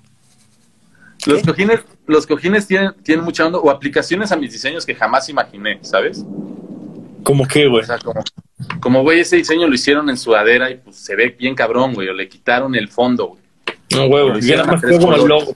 Ah, Ajá. Sí, sí, güey. Pero artículos pues, son llaveros, o sea, los llaveros siempre me sorprenden porque tienen, hay unos que son fundidos, hay otras cosas que le van poniendo su, eh, de su cosecha. Pero no, nunca, o sea, cuando veo un artículo de, piratería que está cabrón, lo compro. ¿Qué dices? a ver, vamos a estudiar esto. ¿Qué está pasando aquí? Y ya lo, desarmamos, eh, vemos cómo lo hicieron, analizamos la prensa y decimos, bueno, pues ¿por qué la piratería lo podrá vender a 120 pesos? Entonces empezamos ya a ver cómo podremos hacer eso nosotros. ¿Y cuál es el margen de ganancia aparte, güey? ¿Cuál es el margen? Sí. Oye, pregunta, güey. Otro de tus artes recientes que me vengo enterando es el del meet and greet, güey. Sí, hacemos. Eh, además de esto, yo trabajo, o sea, personalmente, eh, trabajo esto ya no es, Esto ya no es como primario, esto ya es como Lauro. Ajá, pero hacemos una parte con primario porque nosotros, eh, además de coordinar los meet and greets de Sebastián Yatra a nivel mundial, que es lo que hacemos, eh, nos encargamos del merch en cada plaza, pero pues cada plaza, eh, pues es cada país al que va Sebastián. O sea, pero esto surgió, güey, de que tú empezaste vendiendo merch de Sebastián Yatra y de ahí, y de ahí se dio la oportunidad de saltar. Hace, Desde hace dos años somos la marca de Sebastián Yatra en México. Justo ah, cuando, cuando el señor Garay nos lo presentó en un Pal Norte, ah, ahí fue donde, donde hicimos ese, ese clic. Y un día me hablaron y necesitaban cubrir una nueva plaza de, eh, en, el crew. Y pues me dijeron, güey, ¿te, gustaría salir a girar con nosotros? Y fue como, sí, a huevo. Vamos a, vamos a girar ahora en el pop. Así, aquí donde siempre hay regaderas. Donde sí, donde siempre hay comida caliente, donde no, donde no hay Little Caesars, güey. Ay, güey. No mames. Donde las calles están así pavimentadas en oro, güey, a la verga. Donde el empresario sí te prende el aire acondicionado del camerino, güey. No te, no te lo pone con seguro. Donde no te dan un pollo rostizado de catering, güey. Ay, güey, no mames, eso no me ha tocado a mí, güey. Yo sigo en el pinche, yo sigo en el, en el Little Caesars, güey. ¿Nunca, nunca, te ha, ¿Nunca te ha tocado así el, el que te dan una fruta y te ponen una piña, una papaya o una sandía? Eso la charola de Ricolino, güey, que ya me tiene un poquito, ya me tocó los huevos un poco la charola de Ricolino, güey. Y este, lo peor de todo, lo peor de todo es cuando pides carnes frías, güey, te ponen la charola de la Comer, güey, o de Walmart, que pinches carnes culeras, güey. Con todo respeto, yo sé que hay muchas bandas de punk que esto suena como grandes lujos, güey, pero pues discúlpenme, tengo treinta y pico años, güey, ya llevo siete dedicándome a esto, güey. Te vas doliendo más mamón, güey. Dormir en el sofá ya está fuera de la ecuación totalmente, güey. Ya no, si ya no llegas a una habitación se complica, ¿no? Si no tienes una regadera. Carnal, he dormido en pisos en todos los estados de México. Es algo que me dio un chingo gusto hacer y espero nunca repetirlo, güey. Yo, yo, por ejemplo, ahora, ahora que estoy viendo que Alejo nos está, está aquí con, viendo Alejo es el ingeniero de video de Molotov, güey.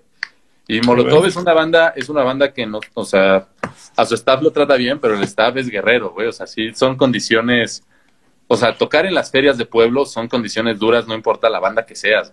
Claro. O sea, ir a tocar a, a, San Luis Río Colorado, güey.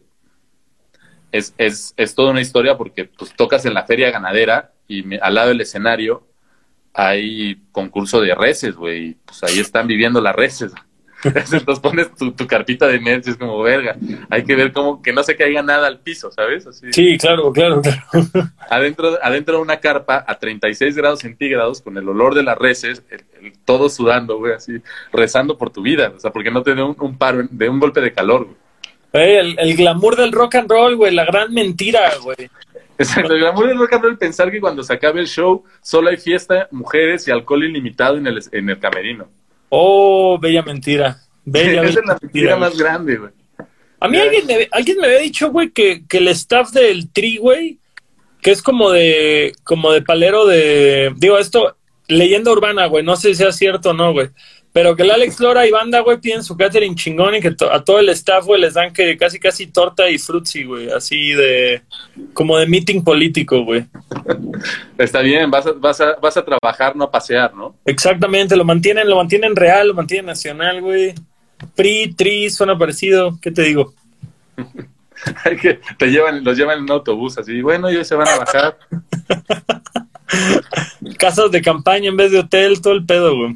Pero hay shows, hay shows que por más que, quieras, igual. También creo que el, el, el catering completo y lleno de lujos me parece que es también una gran mentira, ¿no? O sea, yo, no sé, el último que quieres a 40 grados centígrados es comer quesos de una charola de quesos de... O sea, después de que estás en un lugar donde tu camerino es una carpa, que por más aire acondicionado que tienes, hace un chingo de calor adentro. Pues, güey, el último que quieres es comerte esos quesos que llevan ahí media hora y ya se ven sudados, ¿no? O sea, Creo, creo que es, creo que más bien el tema del catering es un pedo de decir cuáles son las circunstancias en las que estamos, güey. Porque hay veces que es el pedo de, vato, vamos a salir de aquí a las 2 de la mañana, ¿no? A ver, no quiero comer antes de tocar porque voy a estar todo abotagado y saliendo no va a haber nada de comer, güey. Tenme un pinche lonche a la una de la mañana para comérmelo a las Exacto. 2, güey. No un tienes lunch caliente, güey. O sea, consíguete Un- unos tacos. Unas cheves para salir, güey, tal vez un pisto más acá, güey. Si llegamos bien pinche temprano, nos tenemos que quedar, pues va una cenita a las 7 de la noche. Pero, pero justo, güey, el mismo catering no siempre funciona dos veces, güey. No, y además no. O sea, hay, o sea, hay lugares que solamente tal vez quieres llegar, tomarte una cerveza, tocar e irte. Sí, y también está culero, güey, pues, que Dejarlo. gasten pinches cinco mil varos en un catering que van a dejar ahí, güey. Dejarlo ahí, güey. O sea, nada más picarlo, verlo e irse, güey.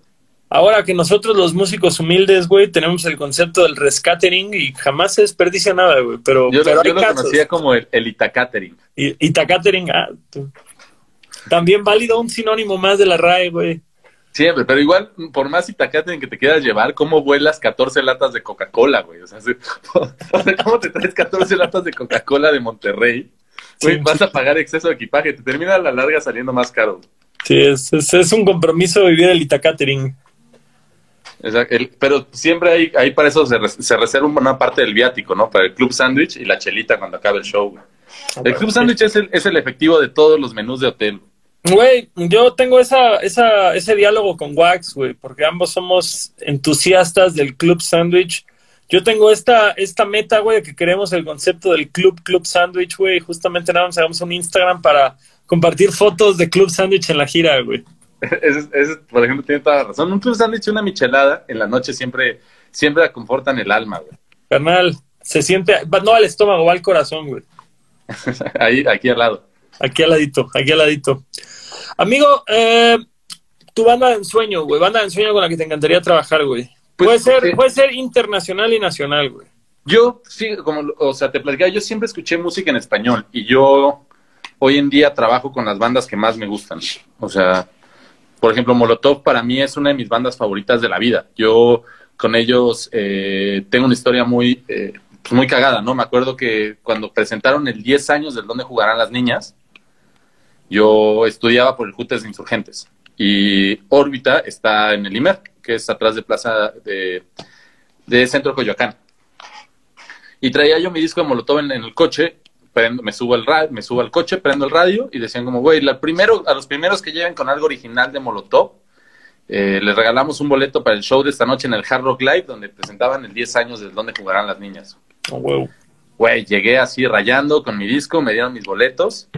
Me acuerdo que ese día fui en la noche, me la pasé cabrón, güey, así, güey, pinche Hard Rock Live chiquitito para mil personas.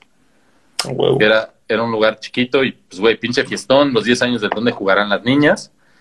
Y 10 años, 10 años después, mi primer show con Molotov, el primero que yo llego ya como, o sea, es el primer show que hacemos merch, con una propuesta que salió parte del merch de su lado y otra parte salió del nuestro, fue a los 10, a los 20 años del donde jugarán las niñas. Ah, O sea, mira, 10 qué años- 10 poético. años después regresé al mismo, al mismo concierto en otras circunstancias, totalmente diferentes esas, esas circunstancias. Y, O sea, y a mí- Perdón, perdón, continúa. Dime, no, dime, dime. No, que te diga así, entonces si hay, si hay grupos con los que no tienes como la exclusividad del producto. O sea, hay ciertas bandas con las que sí divides. No, con todas, con todas sí. O sea, más bien ese producto, o sea, ese producto es porque ellos tenían ya la línea gráfica que había diseñado el Chanok. A huevo. Y habíamos usado ciertos, o sea, ciertos assets de esa línea gráfica para hacer ese merch. A huevo. Eh, por ejemplo, con Tacuba, eh, yo siempre fui, o sea, soy muy fan de Café Tacuba y el primer show que hice con ellos fue el For Sol. Mm, ok, agua, qué chingón, güey. Güey, ¿cómo? ¿Y ese fue tu primer Foro Sol? No, ya había hecho el Foro Sol con los decadentes. Yo he hecho dos Foro Sol. Güey, ¿y cómo mides cuánta merch sacar por un evento de esa magnitud, güey? Pues no sé, güey, es como un cálculo que tengo ahí. O sea, pues vamos viendo cuántos modelos, lo dividimos, pero pues sí hacemos muchísimo. güey. O sea, pero es como si dices, a ver, güey, no mames, la última vez que hice un plaza con tal grupo vendí 80 mil varos. Pues a ver, multiplícalo por la misma cantidad y proporcional, chingue su madre. No, pues yo creo que ahí más o menos tienes que calcular sobre un, por- un porcentaje de lo que tengas en la taquilla de gente. Claro. O sea, más o menos ahí calculas cómo Ah, va bueno, a ser. perdón, yo, yo me fui al sold out, güey, perdón. Yo me fui ya al, al sold out, a la No, capacidad eso. del lugar. El sold out son 60 mil personas. Para 60 mil personas yo, o sea, yo ha- hago merch, o sea, llevamos cerca de, pues como unas 6 mil, 7 mil piezas. No, huevo. Ok, perfecto. O sea, sí, sí, tiene sentido. Es mejor que falte que sobre. Sí, más bien es mejor que sobra que falte. Que, bueno, en definitiva. Pero justo, es, es lo que yo siempre les digo, güey, la virtud de la merch es que no caduca, güey. O No, sea, y, Si no le pones fecha. Exacto. pero no, pero ahí sí son los diseños que desaparecen un rato y dejas que la gente los extrañe y reaparecen, güey. O se vuelven combos, se vuelven promociones o algo. Y si no, ahora lo, lo- lo subes en línea y siempre va a ir saliendo. Si no, el siguiente show va a salir. Sí, sí, exacto, güey. El, el problema radica en cuando tomas una mala decisión y te quedas estancado. A esa- ahí va mi pregunta, güey. ¿Cuál ha sido así tu pinche metida de pata? Si, si no quieres revelar el nombre de la banda para no, para no dar una mala reputación, pero la situación, güey, que, que ha No, sido un pues, error hemos- profesional que te ha costado, güey. Pues al, al final eh, sí hemos calculado mal y sí nos quedamos, pero usualmente no son tanto los errores porque se tapan con lo que vendemos, ¿no? Es como, bueno, vendimos 100 playas de un modelo y se nos quedan las otras 100. Pues ya, no ganamos ni perdimos, ¿no? Sí. O sea, ya después saldrán y vamos viendo, pero hay playeras que tenemos en paquete, o sea, en, en cajas desde hace meses, años. No, güey. Años. O sea, la sacamos en cada Vive Latino en, en el outlet. Ahí lo ponemos para que la gente se lo lleve a, un precio accesible. Y, y sí, sí, los saldos sí se mueven todavía o Sí. sí, ah, huevo. Te iba a decir justamente cómo, cómo fue tu relación para entrar a trabajar con Ocesa, güey. O sea, justamente de recomendado en recomendado y así. Pues fuimos, o sea, yo trabajo con Sonido San Francisco desde hace muchos años y ahí fue cuando empecé a conocer a la gente de Ocesa porque hacíamos shows con ellos. Claro. Eh, y después, pues fue ir tocando puertas, ¿no? Hacíamos una propuesta de artes y se las mandábamos. Así, hola Ocesa, queremos, eh, nos gustaría platicar de merch con los promotores. Con Insomniac, pues hablamos a Insomniac directamente. O sea, y pues, tocamos la puerta, ¿no? Así preguntamos como, ¿quién es el, quién es el, el merch manager de aquí? Y ya fuimos y le presentamos, le hicimos una propuesta. Mira, O sea, vamos, es decir, tocando las puertas. justo es algo que, digo, gran parte de lo que me gusta de estas conversaciones, güey, es, es como que la pandilla, güey, se entere de, pues de lo que hay detrás, güey, no nada más como del glamour de, güey. Y creo que un chingo de gente tiene ese pedo, güey, de ir a tocar puertas, güey. Creo que hay mucha gente que le tiene miedo al rechazo y a, y a darse chingadazos y a que te digan, no, güey, no se logra, o no sé, o no sé, como este miedo, güey, de hacer el approach, güey. Nosotros sí, nosotros tenemos muchísimo merch que se queda en el proceso. O sea, no, no todo lo que proponemos se, se acepta y hay cosas que trabajamos durante una semana o dos semanas y cuando llegamos y lo presentamos dicen, güey, esto está horrible. Así. O sea, ju- nos pasó hace poco a Güero y a mí, entramos, hicimos una línea de merch que según nosotros, güey, era como la línea de merch. güey. La veíamos y decíamos, no puede pasar nada malo con esta línea. La mandamos a, probar y nos regresan y dicen, güey, está horrible todo lo que hicieron. Y fue como de, fuck, así ya sabes, como de... Hay que trabajar de nuevo y empezamos de cero. Y pues es bueno, ¿no? Es bueno, es bueno como, al final del día es la clase de cosas que te mantienen honesto, como dicen, güey, de que te bajan el pinche ego, güey, te, lo, te hacen mantenerlo real, güey. Exacto, que, que, de eso están hechos los sueños, ¿no? Dice Marino, que es, es de, de esas idas y venidas y que lo logras, lo logras, pues lo logras concretar, ¿no? Cuando nosotros logramos concretar ya los diseños es como a huevo, es una satisfacción y llegar y venderlos y después verlos que la gente los compra, ver que se los ponen, ver que sube fotos. Cuando se cierra el, el, el proceso del merch, es, es, bien bonito, ¿no? Para, para mí, ir al Vive Latino y ver a toda la gente que usa mi merch. O sea, porque no solo era merch de ese año que compraron, es la merch que es el merch que van comprando durante los años y lo llevan a esos shows, ¿no? Huevo. O, o que vamos a un show de, de Café Tacuba y vemos gente que trae nuestro merch de Molotov y que llegamos a otros lugares y que lo vamos viendo, que te subes en el metro y se te mete, o sea, y ves al güey que trae la misma playera que tú, o que se te mete un coche y trae una estampa de, de, las que tú haces, y dices como, bueno, ya, no le voy a tocar el timbre, ¿no? Digo, no voy a tocar el claxon, es un cliente. es el equivalente cuando una banda, güey, este, hay por decirlo, que voy a los tacos de la esquina y pasa un coche con una rola mía y dices como, güey, ¿qué pedo? Así sí. es, así de, ah, la emoción, güey. Me imagino ¿No, que... ¿no, ¿No les dices nada? No, muchas veces no los alcanzo, güey. Pasan hechos la verga y yo ¡Ah, pinche cavernícola corriendo atrás del coche, güey. yo siempre que paso y los puedo ver, le digo, oye, qué buena playera. Y entonces ya es como, ah, gracias. Y ya. Que te valga verga. Imagínate. No, sí está bien, que digan, no, está bien culera, güey. La neta solo para, me la puse para venir a la birria. Ah, sí, es de, mancha. Es, es, de mi vieja, así me la puse. Es la que uso para comer cochinita, entonces si se mancha, mira, aquí tiene una. ¿Dirías que esa es la mayor satisfacción de tu trabajo más allá de la remuneración económica? Sí, muchísimo. A huevo. El, el, ver a los güeyes que, a los güeyes que yo veía de niño en, en, la tele usar mi ropa sobre un escenario. A huevo, qué perro, güey. Qué perro. O sea, por ejemplo, la playera que, que usa Rubén en este segundo blog, nosotros se la mandamos. ¿De qué es la playera? Es la misma playera que usó en, hace 20 años. Que ¿La de las tiene chichis? Unos senos. Ajá, la de las chichis. Eh, la hicimos en negro. Él la, la, quería en otro color y justo se la mandamos para que la pudiera hacer. A huevo. Qué Entonces, está bueno. Y eso, eso es como bien bonito, ¿sabes? Porque yo ese blog lo vi muchas veces en la tele y pues ahora lo veo y ya digo, ah, mira, nosotros hicimos esa playera. A huevo, qué chulada. Sí, es icónico, es icónico ese pedo, güey. Cuando, cuando, cuando tu yo adulto, güey, eh, logra, no sé, en mi caso, subirme con Fermín Cuarto a cantar con Brendes Méndez en el video latino, güey, que dices como, güey, yo estaba oyendo a este verga en el coche de mi mamá yendo a la escuela en sexto de primaria y me regañaba por las malas palabras y, y dices, jamás, güey, jamás te hubieras imaginado esto, güey, es esos okay. regalitos que te da la vida, güey, que, que, que, justo es, claro, claro que necesito el dinero, claro que me encanta, porque al final del día el dinero es la representación de, del éxito de tu proyecto socialmente hablando, güey, pero toda la gratitud, emoción y sentimientos de completar algo internos, güey, nada, no puedes ponerle un precio a eso, güey. Nada, güey, o sea, al ver que la gente diga, o sea, eh, no sé, que llegues a casa de alguien que no conoces y tenga una serigrafía tuya en la, en la pared. Claro. O sea, no, nos, eh, eso pasa, ¿sabes? O que digan como, ay, güey, este, este diseño me gustó un chingo y lo veas y es como, ah, ese lo hicimos nosotros. No, huevo. O, o, o, por ejemplo, nosotros... Eh, hace poco se lo enseñaba a Güero, que hicimos una colección de 420 para, para varios artistas para celebrar el 420, que fue chingarse Kung Fu, y sacamos Molotov y Doctor Shenka. Y le hicimos un, y Güero le hizo una ilustración bien bonita al Doctor Shenka, y el Doctor Shenka la tiene como foto de perfil de WhatsApp, güey. Ah, qué perro, güey. Ya sabes, y está sí. bien chingón eso, güey, porque es como de, güey, el, el merch, re, o sea, rompe esa barrera de que solo lo usan los fans, güey, sino es un merch que le gusta tanto al artista que, que lo usa en su vida diaria, ¿sabes? O sea, con, con, su foto de WhatsApp le gusta que lo identifiquen con ese gráfico que él se siente a gusto.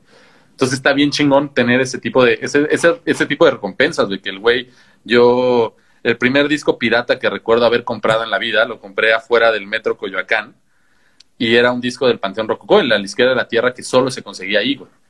Yo en la piratería porque no había. Yo el primer disco que tuve pirata fue Compañeros Musicales de Panteón Rococó en Tepito, en este viaje que te comento justamente, güey. Yo compré el, la izquierda de la tierra y, güey, pues después o sea, yo lo escuchaba y lo veía y años, después, años de escuchar eh, La Dosis Perfecta y de verlo en muchos shows, pues hoy en día podemos colaborar con él, ¿sabes? Y nos sentamos y platicamos de lo que él tiene idea en mente del merch y vamos avanzándolo, güey. Ese tiene un chingo de, de recompensa, ¿sabes? O sea, de... Y, y lo que tú decías hace rato, güey, o sea, yo también hoy lo pienso en retrospectiva, güey. Y, pues, güey, yo tengo 32 años. O sea, tenemos un montón haciendo merch, pero pues yo trabajo con bandas que tienen 30 años tocando, güey. Claro, claro. O sea, esos güeyes, esos güeyes ya vieron a todos los güeyes de que se pudieron haber, o sea, ya, ya se cruzaron con todos los güeyes que se pudieron haber cruzado en la vida. Ya le, ya hicieron buenos negocios, malos negocios, conocieron a gente honesta, a gente no tan honesta. Y 30, 32 años después, güey, pues llegan y te confían a ti su chamba, güey. Te dicen, bueno, o sea, ¿sabes? Después de 32, de 30 años de carrera, ahora tú nos vas a ayudar en esto. Te ves, señor, pero yo, te, ves suficientemente confiable para hacer esto. Sí, se, ve, se ve que le ha chingado o sea, lo suficiente para poderlo hacer, ¿no? Y es, y es esa, es esa responsabilidad que yo siempre pienso y es lo mismo que pasa con Yatra, lo mismo que pasa con todas las bandas. O sea, de cualquier güey que hace playeras en, en México, pues me escogen a mí, güey, ¿sabes? Y esa es, es la responsabilidad que tenemos de, de, siempre dar lo que, pues todo, lo mejor que tenemos, o sea, de no hacer, yo siempre les digo aquí en primario, es como, güey, no, no hagamos cosas que no usemos nosotros, ¿no? Entonces, como, oye, esta, esta playera tiene una manchita aquí, y es como, casi ni se ve, y es como, pero tú la viste, sí, y si te hubiera llegado así, ¿qué harías? No, pues sí me sentiría raro, pues no la mandemos, güey. O sea, güey, cuando abras tu paquete, pues imagínate qué va a sentir el otro cliente, güey. O sea, qué va, qué va a pensar cuando abra su, cuando abra su paquete, ¿sabes? O sea, Porque no hay nada más desilusionante, güey, que esperar dos o tres semanas a que te llegue algo, lo abras y veas que está mala orden, güey. No hay nada que pegue más, güey. Y que es una mierda, güey, que digas como, chale, güey, o sea, esperé tanto, lo pagué, yo sabes, y, y pues, güey, está culero. Sí, exacto, que pinche serigrafía plasticosa, culera, pequeñita, la playera no te queda bien, güey, que de una talla y etiqueta de Jazzbeck. Sí, sí, güey. A, mí, es que traigo una etiqueta de Jazzbeck le rompe todo lo que pueda tener el merch, ¿sabes? Así hasta me hace sentir triste. Porque, pues, güey, si ya gastaste en hacer una playera y en ponerle serigrafía al frente, pues ya gasta tres pesitos más en ponerle una etiqueta eh, o sea, empresa, güey. Sí, va a ser más trabajo, va a ser más pedo, pero pues, güey, se va a ver más bonito. Sí, güey, completa la fantasía, güey, que no se le vea el cierre, güey, a la botarga, güey, así. Exacto.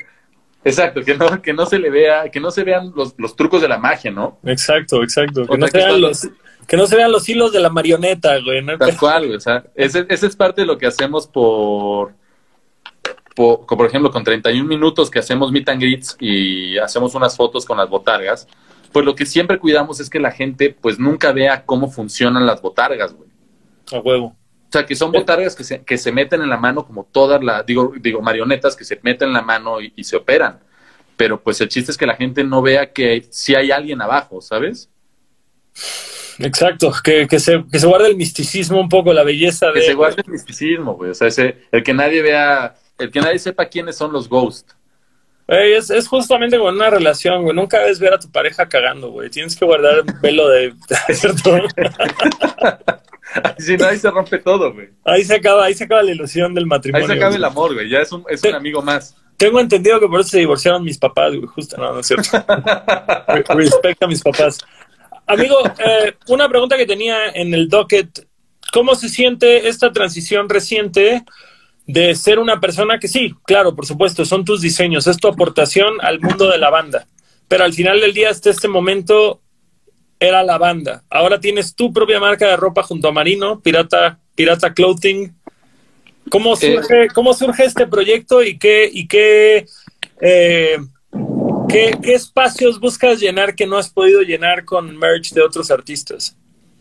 Me, parece que, lo que ese es un proyecto que justo un día Marino y yo platicando, a Marino yo lo conozco porque para el, el lunario que ellos tuvieron, ellos deciden hacer parte de su merch con nosotros, solo como proveedores y, y, empezamos a hacerlo y después nos llevamos bien, empezamos a platicar y pues Marino es un tipazo en toda la extensión de la palabra. Un amor, amor puro.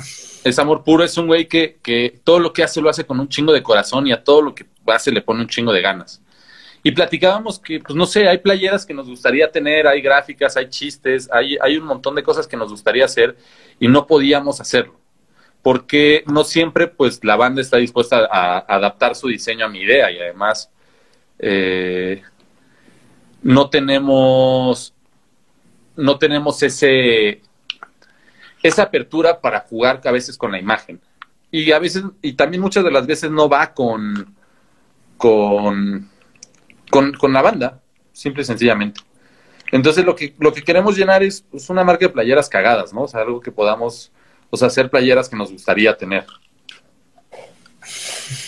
A huevo, o sea, una vez más el logo de Jack Daniels, güey, modificado hacia tu nombre, güey. Siempre. Lo que, todos necesitamos.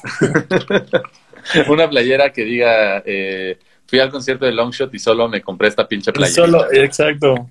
Mis papás me abandonaron y lo único que me dejaron fue esta pinche playera, güey. de huevos, así. Me metieron, me, metieron al bote y solo me dieron esta playera al salir, güey. Eh, me quitaron todo, pero me dejaron esta playera al salir. Oye, eh, otro tema, otro tópico importante para una banda, güey, una banda reciente, un artista reciente que está empezando, güey, y quiere sacar merch. ¿Cuál es tu consejo como profesional de la materia? Yo les diría a todas las bandas que, o sea, que van empezando y quieren sacar merch, que eso sí lo empiezan a ver como un negocio desde el principio, que que lo analicen como, como una, una entrada de dinero, pero también como una... una eh, te voy a explicar, para poderte responder esto, te voy a explicar cómo es que yo veo el merch. Eh, yo creo que el merch es una cuestión totalmente de... Eh, te representa, el merch te representa. O sea, el tener una playera de, de Rancy, el tener una playera de Café Tacuba, el tener una playera de Molotov, el tener una playera de Longshot o de chingados de Kung Fu, te muestra que te gusta algo, te muestra una parte de ti y una parte que quieres hacerle pública a la gente. Y entonces, pues no sé, si vas a una fiesta y no conoces a nadie y hay un vato ahí con una playa de long shot, dices, a huevo, este güey por lo menos escucha la misma música que yo, pues de algo podremos platicar, ¿no? Es como, como ir al estadio solo. Si vas al estadio solo a un Pumas América y vas tú con tu playa de los Pumas, pues güey, vas y te, te sientas cerca donde veas más gente de Pumas, güey. Y ya que estás ahí, pues empiezas a cotorrear, güey, y ya meten gol y te abrazas con todos, te compras unas chelas, vas haciendo lazos gracias a una, algo que es tan visible como la playera. Si tú vas a una fiesta y tú vas, traes una playera metálica y ves a un güey que tiene una playera de los Backstreet Boys, pues inmediatamente sabes que tal vez no tienes mucho en común con él. Sí, que no vas a tener un, un, un, tema del cual hablar. Lo mismo, lo mismo es, es lo que pasa con el merch. La gente usa merch de las bandas que le gusta. O sea, yo, es por eso que, que también el segmentar en esta, en, en para la tienda en línea y hacer publicidad, pues empieza a volver difícil. Porque no, tú no sales a buscar gente que necesite playeras de, de Longshot. La gente que quiere playeras de Longshot ya te dio like en alguna red. Claro, claro. Entonces ahí debe ir tu publicidad. Y, y al final las bandas creo que tienen que buscar un producto de buena calidad, con buenos diseños y que la gente se sienta cómoda de volverlo a usar y recomendarlo. Yo, yo siempre digo eso, es el, apuesta por la clase de playera que te gustaría, güey. ¿cuántas playeras culeras, güey, que pueden ser de la Tecate, de la pizzería de tu colonia, de un partido político, te vale verga lo que traigan, pero te queda tan bien el corte o es tan cómoda que no te la quitas, güey. O tiene un buen dibujo, güey. O sea, tiene un buen diseño. No, a, a mí me ha pasado al revés, güey. Decir, esta playera me encanta el diseño, pero no me gusta cómo se me ve o no me acomoda. Y entonces ahí se queda... Está mal ejecutada. Ajá, exacto. Esta playera podría haber sido casi casi Obi-Wan con Anakin, güey, de You were the chosen one y se fue a la mierda, güey. Así tal cual. O sea, de que dices, prefiero usar una playera culera, cómoda, que se me vea bien, que una playera con un diseño increíble que no me acomode o que no me guste el corte. Y que, o que el, estampado esté mal hecho, o sea, que tenga como esos defectos que no te haga sentir cómodo. Yo lo que recomendaría es eso, o sea, sí busquen a, busquen a un profesional, o sea, acérquense con alguien y, y planteenle las cosas, ¿no? O sea, nosotros hacemos merch desde bandas que llenan un Foro Sol como Tacuba, hasta bandas en desarrollo como, como Boca Paila, que les hacemos unas secciones de su merch, y nosotros siempre los aconsejamos. O sea, algo que nosotros hacemos es como, güey, yo creo que este diseño está mal por esto, yo le corregiría este tipo de cosas. Sí, huevo. Y entonces vamos buscando cómo, cómo corregirlo y cómo mejorarlo para que también ellos tengan un producto que se venda. O sea, de nada nos sirve a nosotros hacerles 100 playeras y que, güey, se tarden años en venderlas, se desilusionen del negocio y las usen para barrer su casa, para el ciclo de la playera, ¿no? Que es y dejen, y dejen, dejen la banda y estudien derecho. Exacto, dejen la banda y, y vayan a una oficina de gobierno. O sea, porque si no pasa lo del ciclo de, de la playera. La playera la compras en el concierto, después la usas cuando barres, luego la usas cuando lavas el coche y luego la usas para dormir, güey.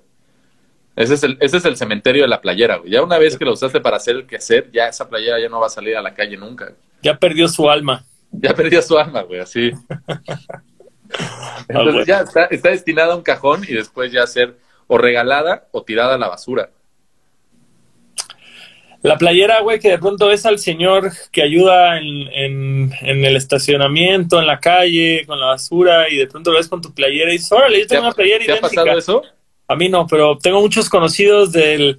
Mi mamá me dijo que ya estaba harta de esta playera y de pronto se la vi al señor del camión de la basura y dije, órale, yo tengo una igual. Y llegué y ya no encontraba la mía. Mía, eso nunca me tocó. Tienes. Eh, ¿Cómo se llama? Tienes. Yo he visto, por ejemplo, Antier, vi al señor de la basura en una playa de hip hop deporte del alemán y dije, órale, alguien, alguien la tiró, ¿no? Así. ¿Eso o, o el güey es fan del alemán, güey? Que también es muy posible. alemán. Fíjate, un- una de las cosas más locas, güey, que me ha tocado, la pasó hace un par de días, la exnovia de mi mejor amigo de toda la vida, su papá, es, su papá y su mamá son arquitectos, y me dicen que llegaron a la obra y los albañiles estaban oyendo Longshot. Y dicen, no mames, así, eh, eh, este joven venía a comer aquí a la casa y no sé qué, cuando era joven, y, ah, sí, ok, señora. Y fue como, para que vean, algo logró el Gastón, y es como, ay, güey, pero De Cancún para el mundo, perros, así. ya ven, así pude haber, pudieron haber sido mis suegros y se les fue. No, No es cierto, mi amor, dile así, no, no, no no. es cierto. Homie, par de preguntas más antes de que le demos crank, que ya estamos por llegar a las dos horas de chisme, de chisme de playeras, güey. ¿Quién es una, quién, no, puede ser una, pueden ser dos, tres, mil, ninguna? ¿Quiénes ajenos a las bandas con las que has trabajado de México admira su gráfica, güey? Uf, me gusta. ¿Quién es eh, de bandas? Pues la pregunta iba enfocada justo al mercado musical, pero si hay alguien más que quieras ahí Hay unos, mencionar. hay unos ilustradores que, que, por ejemplo, en México me vuelven loco, güey, así. Por ejemplo, Sanner. Sanner, me encanta lo que hace Sanner, güey. O sea, eh, lo que hace Booster Duque, me gusta muchísimo. El, el pinche Booster es un monstruo, güey, es un Un monstruo. monstruo, el Booster. Y tiene unas historias loquísimas, güey. Si un día, si un día puedes, prendes un porro con él y, güey, tiene historias así. Un día se le ponchó un pulmón. Ah, la verga. por estar pintando, a mí me contó, estaba pintando dentro de una de una exposición en una caja con unos aerosoles nuevos mexicanos que pues, valían pa' pura madre y que, güey, de tanto estar ahí adentro con la máscara y sin máscara, se le ponchó un pulmón, güey. Y luego pintando, o sea, pintando un mural se le ponchó otro, güey. O sea, pues el güey es grafitero y urbano, urbano, güey. No, y true, güey, true. Este, a mí el, el Guzmán, güey, me contaba que el Booster vendía como DVDs o videos o algo así de esos güeyes así grafiteando a la, a la brava, güey. O sea, Güey, el Booster es una leyenda en Monterrey del graffiti, es como esa fichita que la policía nunca podía agarrar. Es un, es un y, y cabrón, ¿no? Que haya, que haya brillado como grafitero y que ahorita esté brillando como tatuador y que aparte sea como el referente nacional, güey, para lettering, güey. O sea, que dices, lettering, con lettering malandro y él, él decía justo lo, o sea, que él hace lettering malandro y que para hacer lettering malandro pues tienes que haber tenido varias aventuras en la calle, güey. tienes que haber sido malandro. Sí, o sea, tienes que haber sido malandro para poder eh, tener ese conocimiento, güey. Y ver lo que te decimos, o sea, lo que decíamos, si no lo sientes, si no te vibra, pues no es, no le puedes poner el 100, ¿no? Claro, claro, totalmente. Eh, me gusta, por ejemplo, un ilustrador eh, que se llama Paul Jackson. Paul Jackson hace muchas cosas para para para Pixies y para Pearl Jam A huevo. y eh, Eddie Vedder. Me gusta mucho la gráfica, por ejemplo, de los Foo Fighters. Eh, me gusta mucho lo que hace Apocalíptica. Me gusta me gusta mucho esa gráfica de, o sea, de California, ¿sabes? A huevo. O sea, también ese tipo de, de gráfica estilo Santa Cruz me parece que es hay un gran mercado ahí, Como de skate de final de los noventas, ¿no? totalmente. Sí, Pa- bueno, Powell Peralta es mucho más viejo, igual Santa Cruz, pero a mí por decirlo, Toy Machine, güey, es una marca que, que hasta la fecha todo lo que hace Discord, digo, este güey me mama la gráfica que tiene. O Bay, güey, o sea, El Shepard, ah, Shepard Ferry, este.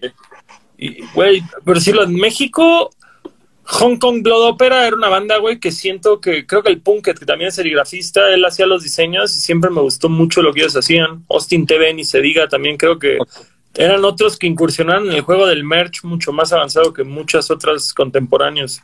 Y son bandas que se arriesgaron al final, o sea que eran bandas que vendían más de, de merch que de taquilla. Ellos dicen que si hacían una Alicia, pues podían vender 10 mil pesos de, de, los boletos, pero que de merch vendían 20 mil. A huevo. Entonces ya a veces solo se tocaba para salir a vender camisetas. filosofía de banda de punk, sin duda filosofía, alguna. Filosofía de banda de punk, güey. Amigo, para cerrar esta, esta grata conversación, eh, ¿qué sigue para primario? ¿Cuál es tu sueño? ¿A dónde te gustaría llevar la compañía, güey? ¿Qué, ¿Qué es lo que todavía no ha logrado primario, que se mueren por lograr?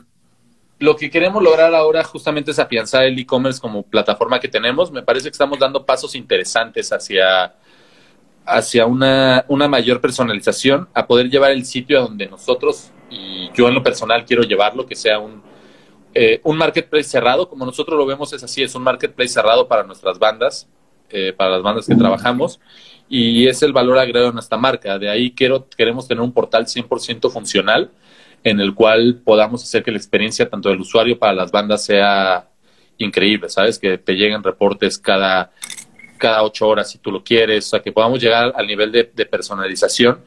Y lo que nos emociona mucho y que estamos logrando es eh, la, la, personalización de las prendas, el no poder, el, el ya no depender de un, de un, de un tercero que, que, dependamos de un stock de Hildan, ¿sabes? O sea, que lleguemos y nos digan, no, pues no hay negro, y no hay negro, y no hay negro, y no haya negro en dos meses. Claro. Entonces ahora lo que estamos logrando es, es esa personalización, ¿no? Ya pasamos de, de diseñar sobre lo que podíamos hacer y encontrar, los blanks que pudiéramos encontrar en, en limpio, a, a empezar a diseñar sobre lo que queremos hacer.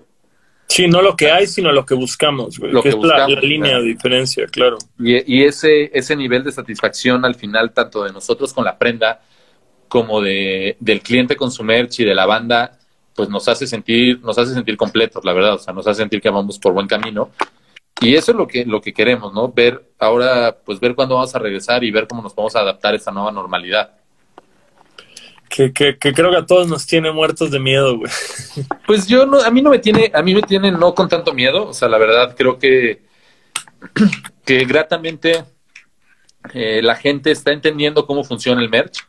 Es, es un espacio que nos está, que nos está dando para poder hablar de él y que la gente vea que, que sí hay una marca y sí hay una diferencia y sí hay varias cosas que no va a encontrar en la piratería. Y, esta nueva normalidad también nos sirve para poder posicionar las marcas y para poder posicionar la idea a la gente de que, de que hay un merch oficial y que no tienen que comprar afuera. Cuando lleguen al show, pues el merch que vieron en redes durante un mes o que vieron la preventa está adentro. No está, calientito esperándolos y tal vez hasta un diseño inédito que ni, ni se imaginan que existe y ya lo o el diseño O el diseño que llevas viendo un, un mes y sabes que va a pasar, ¿no? Ese, darle ese plus también al cliente para poder marcar el, el diferenciador. A huevo. Está perfecto eso, amigo.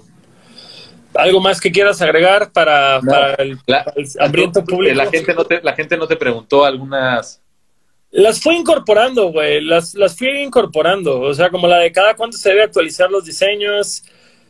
Mira, una que faltó. ¿Qué hacen en cuarentena para seguir con el negocio? Pero pues es el tema del e-commerce, güey. Vendemos, vendemos en e-commerce, pero seguimos diseñando. O sea, nosotros de que empezó la cuarentena para acá, debemos de haber sacado por lo menos unos 20 modelos diferentes de playeras de merch. Mira, hay una, hay una pregunta que se me fue que está chingona, güey. ¿Hay algo que cambiarías de tu carrera o que le recomendarías a Lauro joven? Eh, sí, sí, claro, que, pues, que gastemos bien desde el principio. O sea, y a Lauro joven y a Lauro actual, ¿no? nos, pasó, nos, pasó, con la plataforma de e-commerce, o sea, como no era un o sea, el negocio principal en ese momento, sino nada más era un negocio accesorio, pues empezamos con una tienda que no funcionaba al 100% como esperaríamos que funcionara y hace 15 días cambiamos la plataforma completa. Porque, pues, güey, tiramos un servidor, de, como le metimos más gente de la que podíamos, nos banearon la cuenta tres días. Y pues, güey, tuvimos que levantar otra tienda en tres días. Verga, güey. Todas, todas, es, es, chistoso como todos hemos vivido la, la, misma historia de una forma u otra, güey. La curva de aprendizaje, güey. Pero es que yo salía, o sea, nosotros estábamos acostumbrados a vender en los shows. Claro. O sea, para nosotros el e-commerce era un negocio accesorio porque por la gente de Monterrey decía, ah, bueno, en 15 días viene Molotov al Auditorio Telmex o al Pal Norte o algún otro festival, pues compro la playera ahí. Entonces, pues ha sido esa, esa curva de aprendizaje y pues sí, el, el, el consejo que diría sería ese, sea, invirtamos bien desde el principio, ¿no? O sea, desde no comprar las carpas del Walmart a comprar las, las carpas personalizadas que tenemos ahora. Sí, es, es, es mucho, es mucho más caro eh, una carpa personalizada, pero... Pero igual así dura. Pero así dura, dura mucho más, güey. Aguanta, aguanta dos que tres volteadas. No se chuecan a la primera. huevo. Perfecto. Pues mi Lauro, chingo de gracias, güey. Chingo de gracias por, por tus dos horas de conversación, por los consejos, por los oscuros secretos de esta peligrosa industria. Eh, tenemos una dinámica justamente. ¿Dónde está mi pinche dinámica? Por acá la debo tener. Íbamos a, íbamos a regalar unos cupones de descuento de primario. De 300 mil pesos de primario, de 300 pesos de primario merch. Ahora sí que para gusto. En lo personal, si quieren regalarme una sudadera de escape ganándose estos, este, estos vales, pueden, pueden hacerlo. Tienen que subir una foto con alguna prenda que tengan de arroba primario merch y obviamente seguir a Leche Star Milk, primario merch, adultos raros MX. Eh, como quiera, ahorita terminando esto, yo en mis historias posteo todos los datos. Diles rápido de qué, de qué bandas van a encontrar playeras, wey, para que se rifan a comprar ahorita o a concursar. Para, para que se, no lo traíamos escrito, pero nosotros en México. De memoria, tenemos, de memoria. Tenemos la, el, la mercancía de eh, Molotov, Café Tacuba, Dreams. Hacemos cosas con Paco Ayala, que es bajista de Molotov. Vendemos la cerveza de Mickey Widobro. Eh, el Ocaso, que también es de Tito. Eh, el Poder del Barrio, DLD, 31 minutos y tenemos ahí un outlet con un montón de cosas y tallas que ya son únicas, que esas son de 80 varitos, así apúrele que se van. Llévele, llévele 300 varos, ¿para cuántos les da, eh? Piénsenlo. Por 5, y es más, y si ustedes les ponen un 500 más, ya llega gratis a su casa. Esto es todo chingado, ¿cómo no? Siempre, siempre consintiendo. Mi Lauro, pinche abrazote hasta donde estés. Te cuento, gran conversación, y pues aquí andamos, güey. Así que te mando un abrazo, muchas gracias. Para todos, Lauro de Primario Merch en la casa. Nos vemos pronto. Ánimo. Pues bueno, ese fue Lauro de Primario Merch, un maestro en el arte de la serigrafía, del merchandise, de todo. Chequen su jale. Y pues bueno, eh, vamos a subir ya este podcast. Pueden verlo por YouTube, por Spotify, aquí en la, el live de Instagram y demás. Son para siempre los podcasts. Y no olviden seguir a Leche Star Milk y Adultos Raros en Instagram. Los TQM, yo soy Longshot. Pasen un viernes bonito y si salen, usen pinche cubrebocas, pero de preferencia no salgan. Pueden chupar en casa.